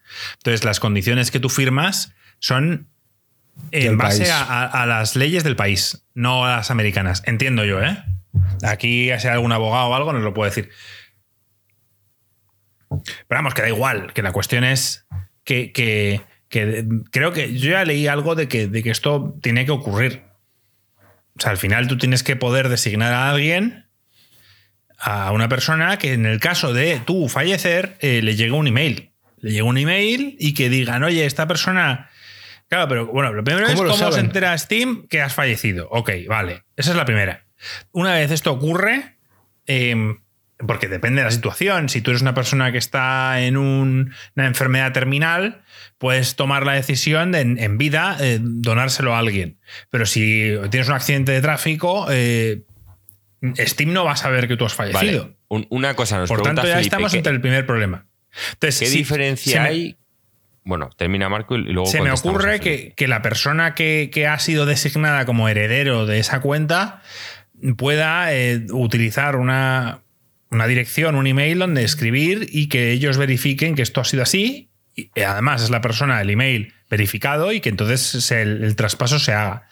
Pero si no se ha hecho, lo veo complicado. Esto se empezará a ir viendo con las cuentas de Twitter de gente verificada, porque digamos que las redes sociales es algo relativamente reciente. Cuando la gente que, que se ha hecho famosa durante este tiempo vaya falleciendo, vamos a ver todo este problema que va a ir resurgiendo y, Claro, o sea, y va decir, es- la el luz. hijo del Rubius, o sea, su, su página web, o sea, su, su- perdona, su página web, su, su perfil de Instagram o, o su canal de YouTube tiene un valor.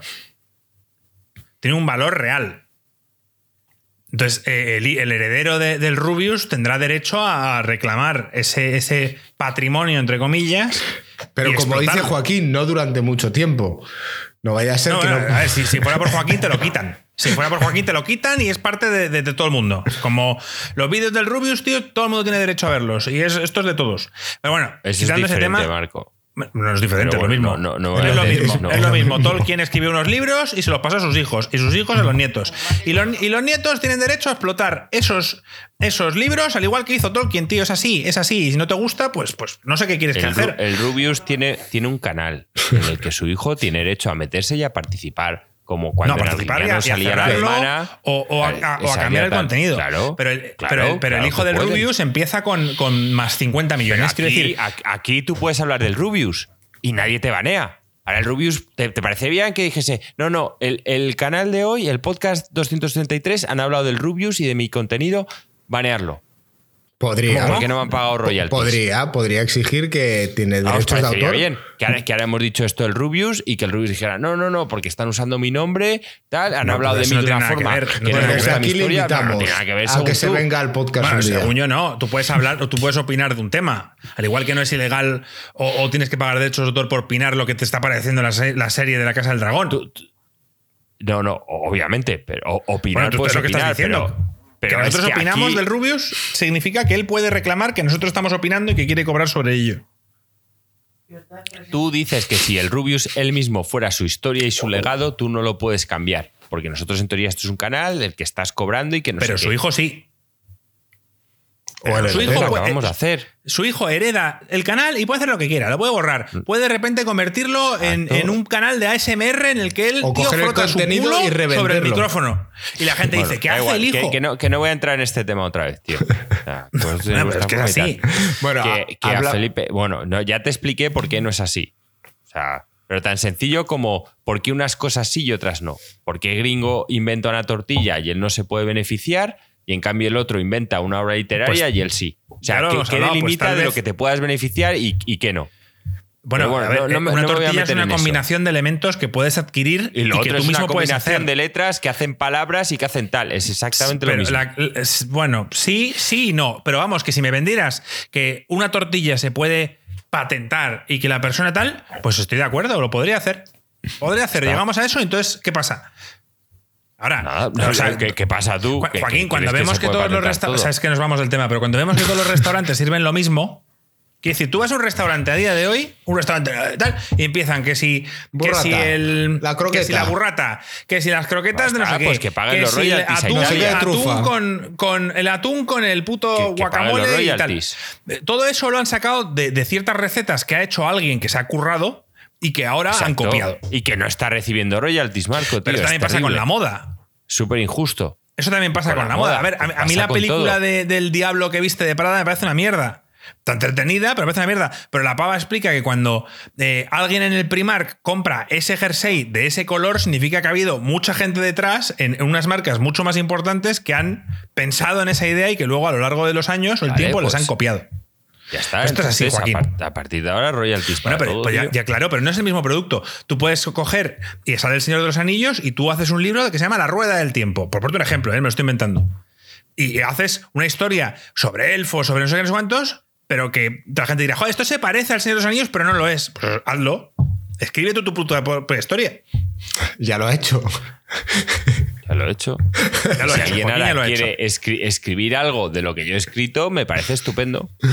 Claro, tú imagínate Pero que bueno, llega que- que alguien no y escribe tus ideas, tu opinión sobre la felicidad 2.0 y le cambia cuatro cosas. Pues que lo haga. Bestseller. Si, si- si- si es que de, de eso, a base de eso avanza el ser humano. Si es que va todo eso. Cuando uno va a una escuela, te están enseñando cosas de los que han venido antes. Y no estás pagando puto royalties, tío. Es que el ser humano avanza así. Bueno, Por eso las cosas mejoran. Ya hablamos los sobre royalties los tienes la puta mierda. Y vamos a ver al topic original. ¿Creéis Sí, que hay sí, negocio bueno, en, Nos, en nos la pregunta reventa? Felipe dice, ¿qué diferencia hay con una cuenta bancaria y banco online? Mira, Felipe, el tema está en que el, el tema, tú cuando tienes una casa pagas impuestos, cuando tienes un patrimonio en un banco, el Estado sabe que lo tienes. Entonces, cuando tú falleces, el Estado sabe que has fallecido y sabe tus tal y cual. El Estado le importa una mierda la, la cuenta de Steam nuestra, porque no pagas impuestos por tus videojuegos. O sea, los pagas en el momento los que los pagado. compras, pero no los pagas por tenerlos. Entonces, realmente al Estado le da igual. Ahora, en Por- el futuro ya veremos. Claro. Bueno, pues espero que en el futuro el Estado no me cobre el patrimonio que tengo en videojuegos. Pero esto piensa para otra, para la empresa originaria, para Steam, tú eres una cantidad de calor o espacio que estás ocupando en sus servidores. Si estás muerto y no vas a acceder a ello, es un espacio que están. ¿Qué pasa con todos esos correos, gringo? Claro. O sea, es, el un correo que te quedaste pero- con 16 años de. de... Seguirá recibiendo spam. Claro, ese Pero- correo sigue existiendo. Sí, claro. Bueno, hay, hay correos que después de cierto tiempo de inactividad borrando, te los van X cerrando. años lo van borrando. Porque a mí recuerdo la primera vez en mis épocas pirata, eh, tenía una, una dirección de correo electrónico súper famosa para generar las tarjetas Me acuerdo, me acuerdo. piratas del ¿Tarjeta Canal? Plus. Se llamaba tarjetas pirata arroba hotmail o no sé qué. Tarjetas pirata No a- puede ser más evidente. Y hace, hace unos años recibí un email a mi cuenta principal diciendo que esa que le iban a borrar por inactividad, yo ya ni me acordaba de la, de la contraseña. Entonces lo, lo van borrando, pero fíjate, al final están durante 10 años o X tiempo aglomerando información que, que es innecesaria. O sea, no es Yo quise eficiente. repu- recuperar una cuenta del pasado mía y, y no sabía la contraseña. Entonces, olvidé la contraseña. Una cuestión que te hacen una serie de preguntas. Eh, la típica de ¿cómo se llama tu abuelo? No sé Sí, cuánto. Está, ¿qué año respondo. Pero había más preguntas, bastantes más. Y yo respondo todo, le doy y me dice, no eres tú. Y yo, pues nada, pues, pues venga, pues apagámonos. o sea, que esa cuenta se perdió para siempre. Es de cuando rellenábamos esas preguntas como, "Buah, vamos a poner cosas que no son nuestras, reales. Gobi, para- Gobi 81.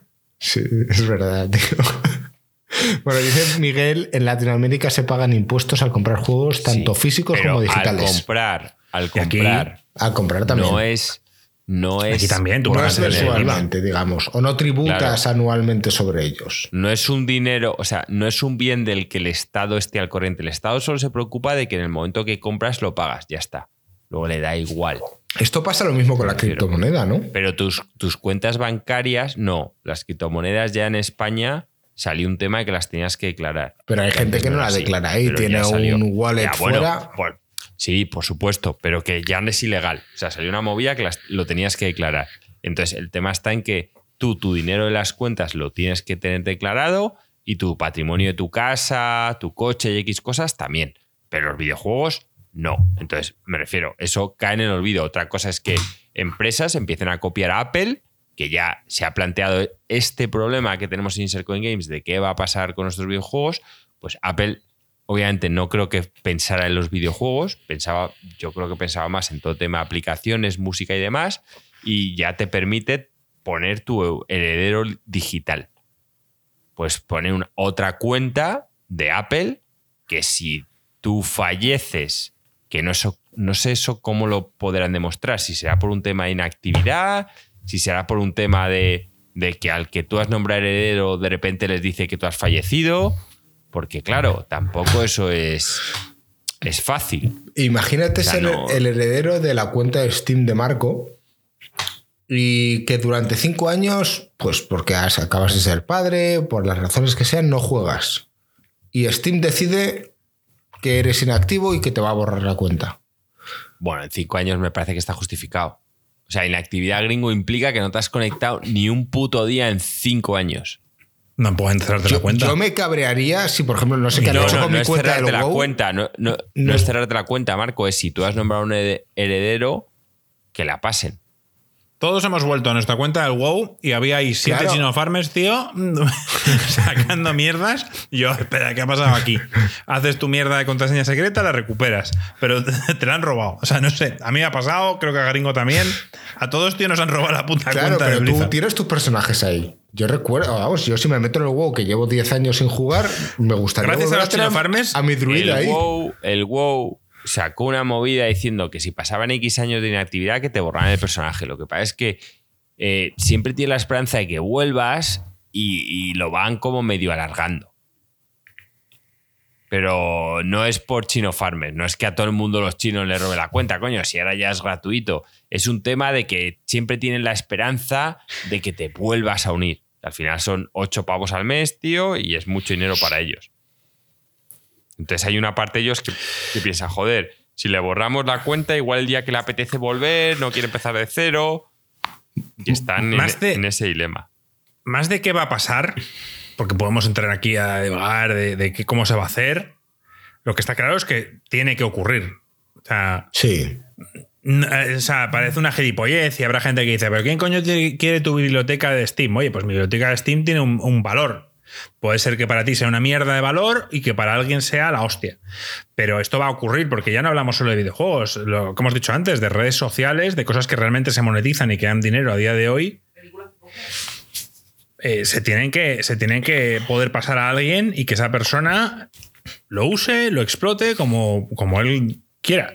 Y, Esto va a ocurrir. Incluso abogados a la inversa. Imagínate que algo a día de hoy tiene un valor y que porque no has conseguido tener acceso a ello durante X tiempo es un dinero que dejas de ganar o dejas de es explotar. peor. ¿Cómo coño lo justificas y lo compensas? O sea, va a haber unas movidas a nivel propiedad el, el intelectual. Rubius se muere mañana y esa, esa cuenta. Bueno, pongo el Rubius de ejemplo, puedo poner Sí. a otro. Ninja Eh. se muere mañana y, y el, y, el, y ese dinero que se ha generado durante todos esos meses, Que él no está, eso es.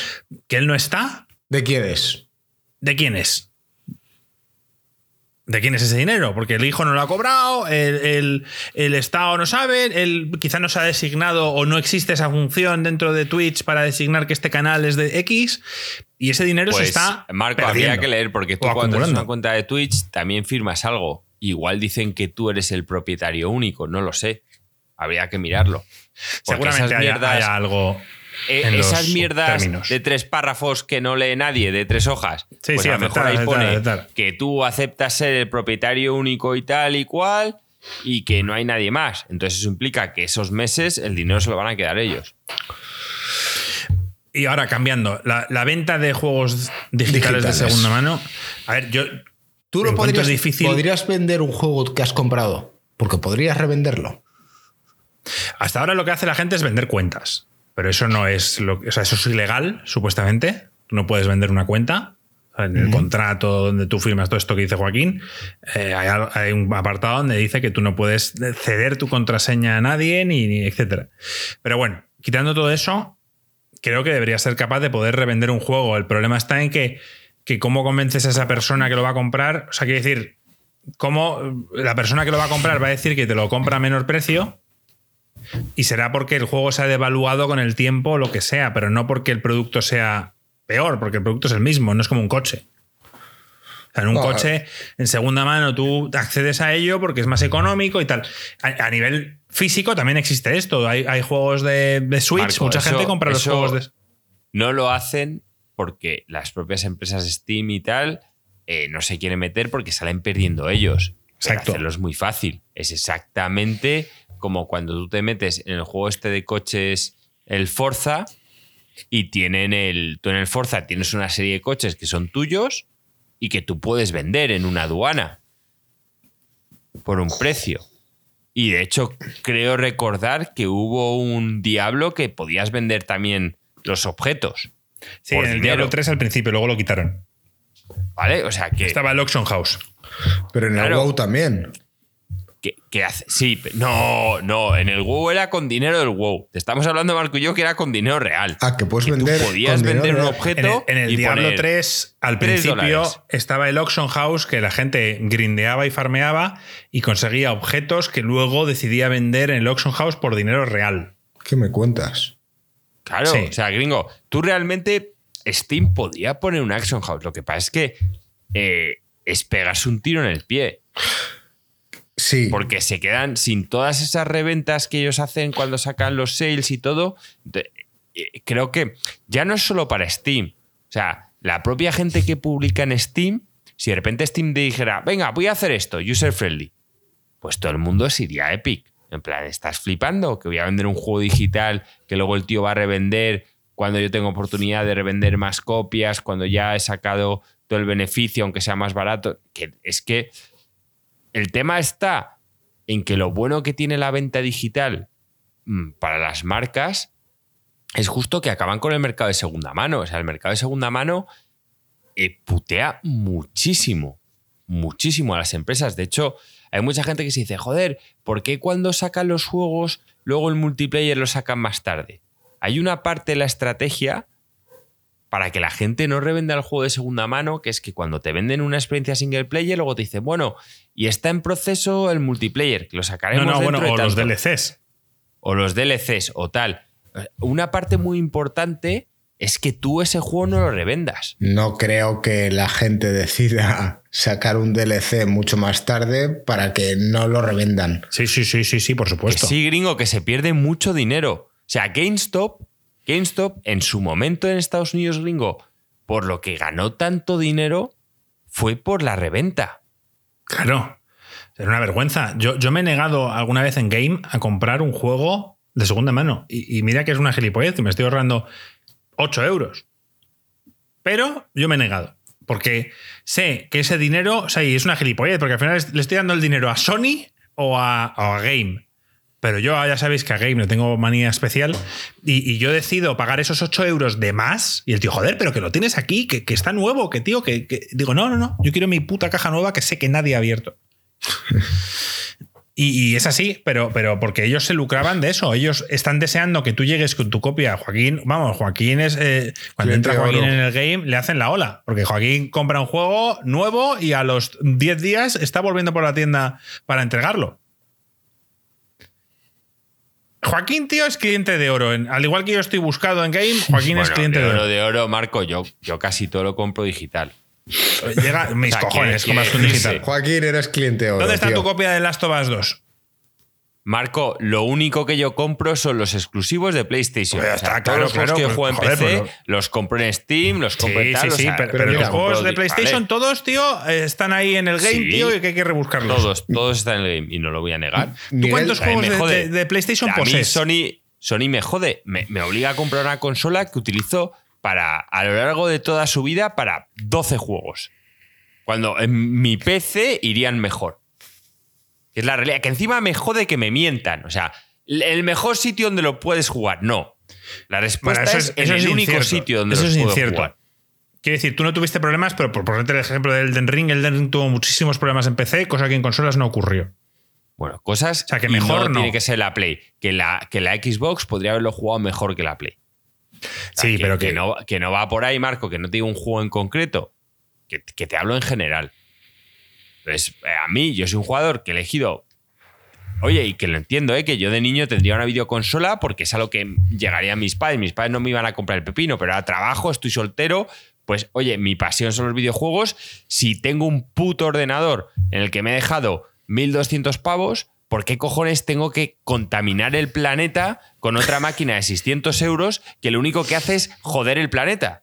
Es que no hace otra puta cosa. Bueno, Joaquín, vamos a dejar claro que tú no lo haces por el planeta. No, no, también. Te juro que también. O sea, es un tema que Ya, a mí ya- me- ya me- hemos me discutido sobre absurdo. esto, entonces deja de comprar putos tapers de huetaca, tío. Haz tu comida, cocínala tú. eh, Mira, en tu, en tu medio no jardín que tienes nada. ahí, pon, pon tus, pon tus no putas verduras. porque tus reciclo patatas, tío. todo. Tus patatas. O sea, ya para empezar, solo por comprarlo es eh, neutral. Porque los tíos, parte del dinero van a gente que recoge el plástico y tal y eso cual, te dicen. Pero, eso te dicen. pero aparte lo reciclo. Bueno, venga, ahora ya teorías conspiratorias. Son los reptilianos. No, a ver, a ¿tú de verdad crees que Apple no vende el cargador con su móvil porque quieren mm, cuidar del planeta? O sea, ¿tú te lo crees? Cuando ellos dicen, hemos pensado que todo. Además, es muy lógico lo que dicen. Todo el mundo ya tiene cargadores en casa. ¿Para qué voy a incluirte un cargador en la caja? Y ellos dicen, no, es para el planeta, para no contaminar tanto. Y todo el mundo dice, ah, qué bien, claro, es que ellos lo hacen por eso. Marco, No, es- todos sabemos que no es así, Joaquín. Eso, eso es diferente. Se el puto a- cargador y Apple- punto. es- eso es diferente a que Apple diga: cuando tú compras un iPhone, un 1% va destinado a plantar árboles. Porque eso, si no lo cumplen, o sea, eso- a ver, debería haber, que no sé en Estados Unidos, pero debería haber personas que si tú dices que de lo que tú pagas, al igual que cuando tú compras el iPhone rojo, que un tanto por ciento va destinado al cáncer, tú, pues, Todo el mundo bueno, debería comprar el ¿por qué puto te lo iPhone rojo. crees? ¿Qué? O sea, que debería ser así. Entonces, todo el mundo debería tener el puto iPhone rojo. Y nadie lo Bueno. compra, tío, menos yo. Bueno, pues ya está. ¿Qué es eso? Pero, pero entonces tú te crees que te están mintiendo. Supuestamente no? va destinado un porcentaje de la venta del iPhone Al rojo cáncer. a que- a la supuestamente. cura del- ¿Por qué a coño dice supuestamente, estudios. tío? Bueno, lo digo supuestamente porque no lo sé. No sé dónde va ese mm, 0,1%. Bueno, vale, vale, otra teoría de la conspiración. Cuando tú dices públicamente eso, eso es. Eso, en teoría hay mecanismos que vigilan Obviamente, sí, lo, al igual lo que del cuando, iPhone rojo cuando- me lo creo. cuando el gobierno te rojo dice me lo que el agua del grifo es potable y nos la bebemos, es porque hay gente que está mirando que el agua del grifo sea potable. o sea, Pero luego mírate entonces- la peli de Erin Brockovich, tío, con lo que pasó Ah, ahí en el pueblo ya- este de. No, Joder, joder, una denuncia que te cagas. Sí, sí, pero que es muy buena. Es muy buena y, y hubo gente con cáncer y tumores de todo tipo por la mierda de agua que consumían, tío. O sea, la peli es buena. Bueno. Pero lo, lo de, sí, lo del iPhone rojo me lo creo, pero lo del cargador no se lo cree nadie. Vale, lo del cagado no, pero yo lo que te he dicho es que. Solo falta que te pongan en la caja. Has salvado 15 árboles con. con- Nos con hemos esto". derivado otra vez del tema, tío. Sí, sí, siempre Por nos volver vamos un, punto- un poco al, al tema original, eh, decía Miguel. em, ¿Dónde he dicho por aquí? Eh, las plataformas podrían, tú dices que Steam no interesaría revender. Y dice, ellos mismos podrían poner condiciones de- para revender un juego digital, es decir, ellos que se queden con una parte. Así podría tener sentido. Lo que está claro es que a día de hoy quizás no es un problema o está empezando a ser un problema, pero dentro de 20 años esto es, va a estar en boca de mucha gente. Porque Lo único gringo que se me ocurre, lo único, ¿eh? es que cuando tú compras un juego de salida o, o compras, de- digamos, de primera mano a Steam, Steam te incluye algo más con el juego. Ya sea un Que eso libro. lo hacen. No, un libro DLCs, digital. hay pequeños. DLCs Ya, pero esas, son las versiones premium. Hablo de la versión básica. Que luego las demás te incluyan más. Entonces, cuando lo compras en segunda mano, como que solo incluye el juego. Pero es que yo no le encuentro valor a eso. O sea, yo, no, yo siempre que me dicen, eh, te regalamos, mm, yo qué sé, una Exacto, skin lo de no sé quién. Te hacen un skin de no sé qué. También te viene la contraseña, por ejemplo, lo de la contraseña de- del multiplayer. Te crees mismo que es de coña, pero cuando tú te comprabas el Last of Us, el juego te venía con una contraseña de multiplayer que si tú la usabas, cuando luego lo ibas a revender a otra persona, esa ya no la tenía. Exacto. O sea, el tío no tenía Solo acceso al multiplayer. O sea, Al claro, que, que van haciendo cosas, intentan hacer historias de estas para evitar la venta de segunda mano, pero es que hay mucho dinero. Entonces, eh, eh, ¿por qué el mercado digital les gusta tanto a estas empresas? Porque, joder, para ellos es la leche. Ya, pero yo estoy hablando de- esto. Del, del nivel usuario. O sea, yo soy un tío que ha cogido y ha comprado un juego por 60 euros y ya lo he jugado y me apetece sacarle una rentabilidad. No lo voy a volver a jugar en mi vida como haces tú con el, físico. ¿Por qué coño no puedo coger Pues yo y revendérselo a que ir otro al tío? físico. Te tienes Solo que ir va al a físico, ocurrir tío. si, si Steam saca algo de. Si, si se no idean ellos algo en el que tú puedas revender un juego a alguien y ellos reciban un porcentaje de, de esa venta, puede que, que pueda existir en el futuro, pero si no, no. O sea, si no, es imposible que tú puedas sí, el porcentaje, el porcentaje marco tiene que ser para Steam y para el desarrollador. Pero Joaquín, entonces lo de family sharing, porque al final mm, creo que los de Steam no son tontos. Tú dices family sharing, y al igual que Netflix tiene los cuatro perfiles y todos compartimos contraseñas para pagar menos, el family sharing es para que tú, yo, gringo y no sé quién, eh, compartamos las bibliotecas. todos compartimos contraseñas. Marco, ¿tú con cuántos compartes contraseñas de Netflix? Con tus, no, hablo con tus colegas, los compartes, pero está- ellos están dejando de ganar tres copias de un juego. Bueno, no es tanta la gente. O sea, en España hay más y tal, y sobre todo es tema con familia directa, no todo el mundo tal. Sí, pero bueno, con el family sharing ellos Y hay no una compartes movida. la contraseña, El tienes que family estar en tu sharing, casa. Marco, O sea, yo, puedo ir a tu casa y ponerte mi Steam sin que tú sepas mi contraseña. El family sharing, Marco, tiene una movida. No es como Netflix. Si tú estás jugando, yo no Te puedo echa. jugar. Ya, ya, te echa, sí. O sea, no es exactamente lo mismo. Yo creo que lo tienen pensado en parte para que la gente pruebe juegos, se enganche y a lo mejor cuando una vez estás enganchado, estás hasta la polla que la otra persona se conecte y te lo compras. Sí, sí. Yo creo que ellos lo han visto por ahí. Y, y me gustaría saber, es que no quiero hablar porque no tengo datos, qué porcentaje de usuarios utilizan el family sharing y creo que nos sorprendería lo bajo que es. Sinceramente. Puede ser que sea bajo, sí. Puede ser que sea bajo, pero porque el que el- inicialmente quiere compartirlos, porque realmente tiene muchos juegos y es un jugador habitual, lo que implica que el otro no va a tener tiempo para poder jugar, porque el otro va a estar conectado. Entonces seguramente sea un valor bajo. Yo originalmente recuerdo que tenía vuestras cuentas, la tuya y la y de esto que es o cambias de ordenador o porque tienes que dar permiso a no sé qué y tal y cual, pues al final ahora ya no lo tengo. tampoco os lo pido porque ahora no tengo interés ni tengo tiempo para jugar algún juego vuestro, pero, pero en el futuro lo podría volver a hacer. Pero volvemos a lo mismo. Si en ese momento está Marco jugando en su Steam Deck al juego que le salga los cojones, yo no voy a poderlo jugar. Entonces. Claro. Ahí está. Es que por eso que, que no hay tanta gente. Claro.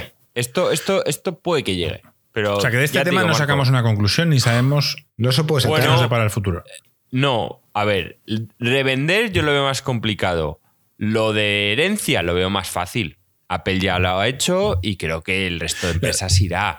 O sea, yo creo que Steam en algún va a ocurrir. momento, si ve qué tal, te dirá, oye, ¿a quién le quieres dejar? No sé muy bien cómo harán el tema de lo de la muerte, si será por inactividad o será por tal.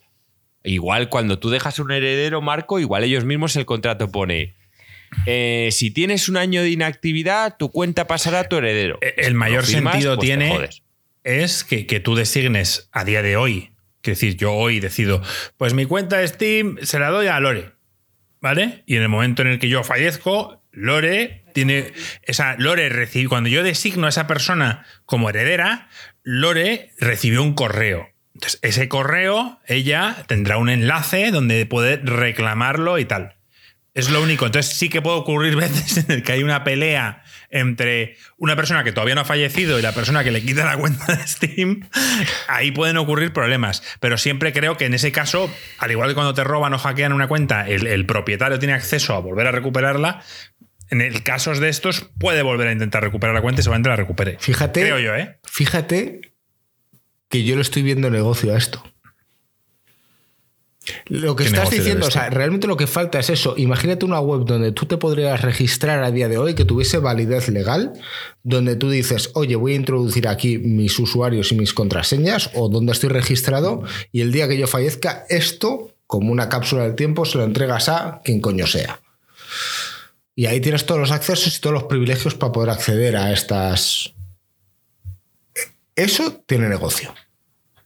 Una especie de Sí, claro, testaferro online.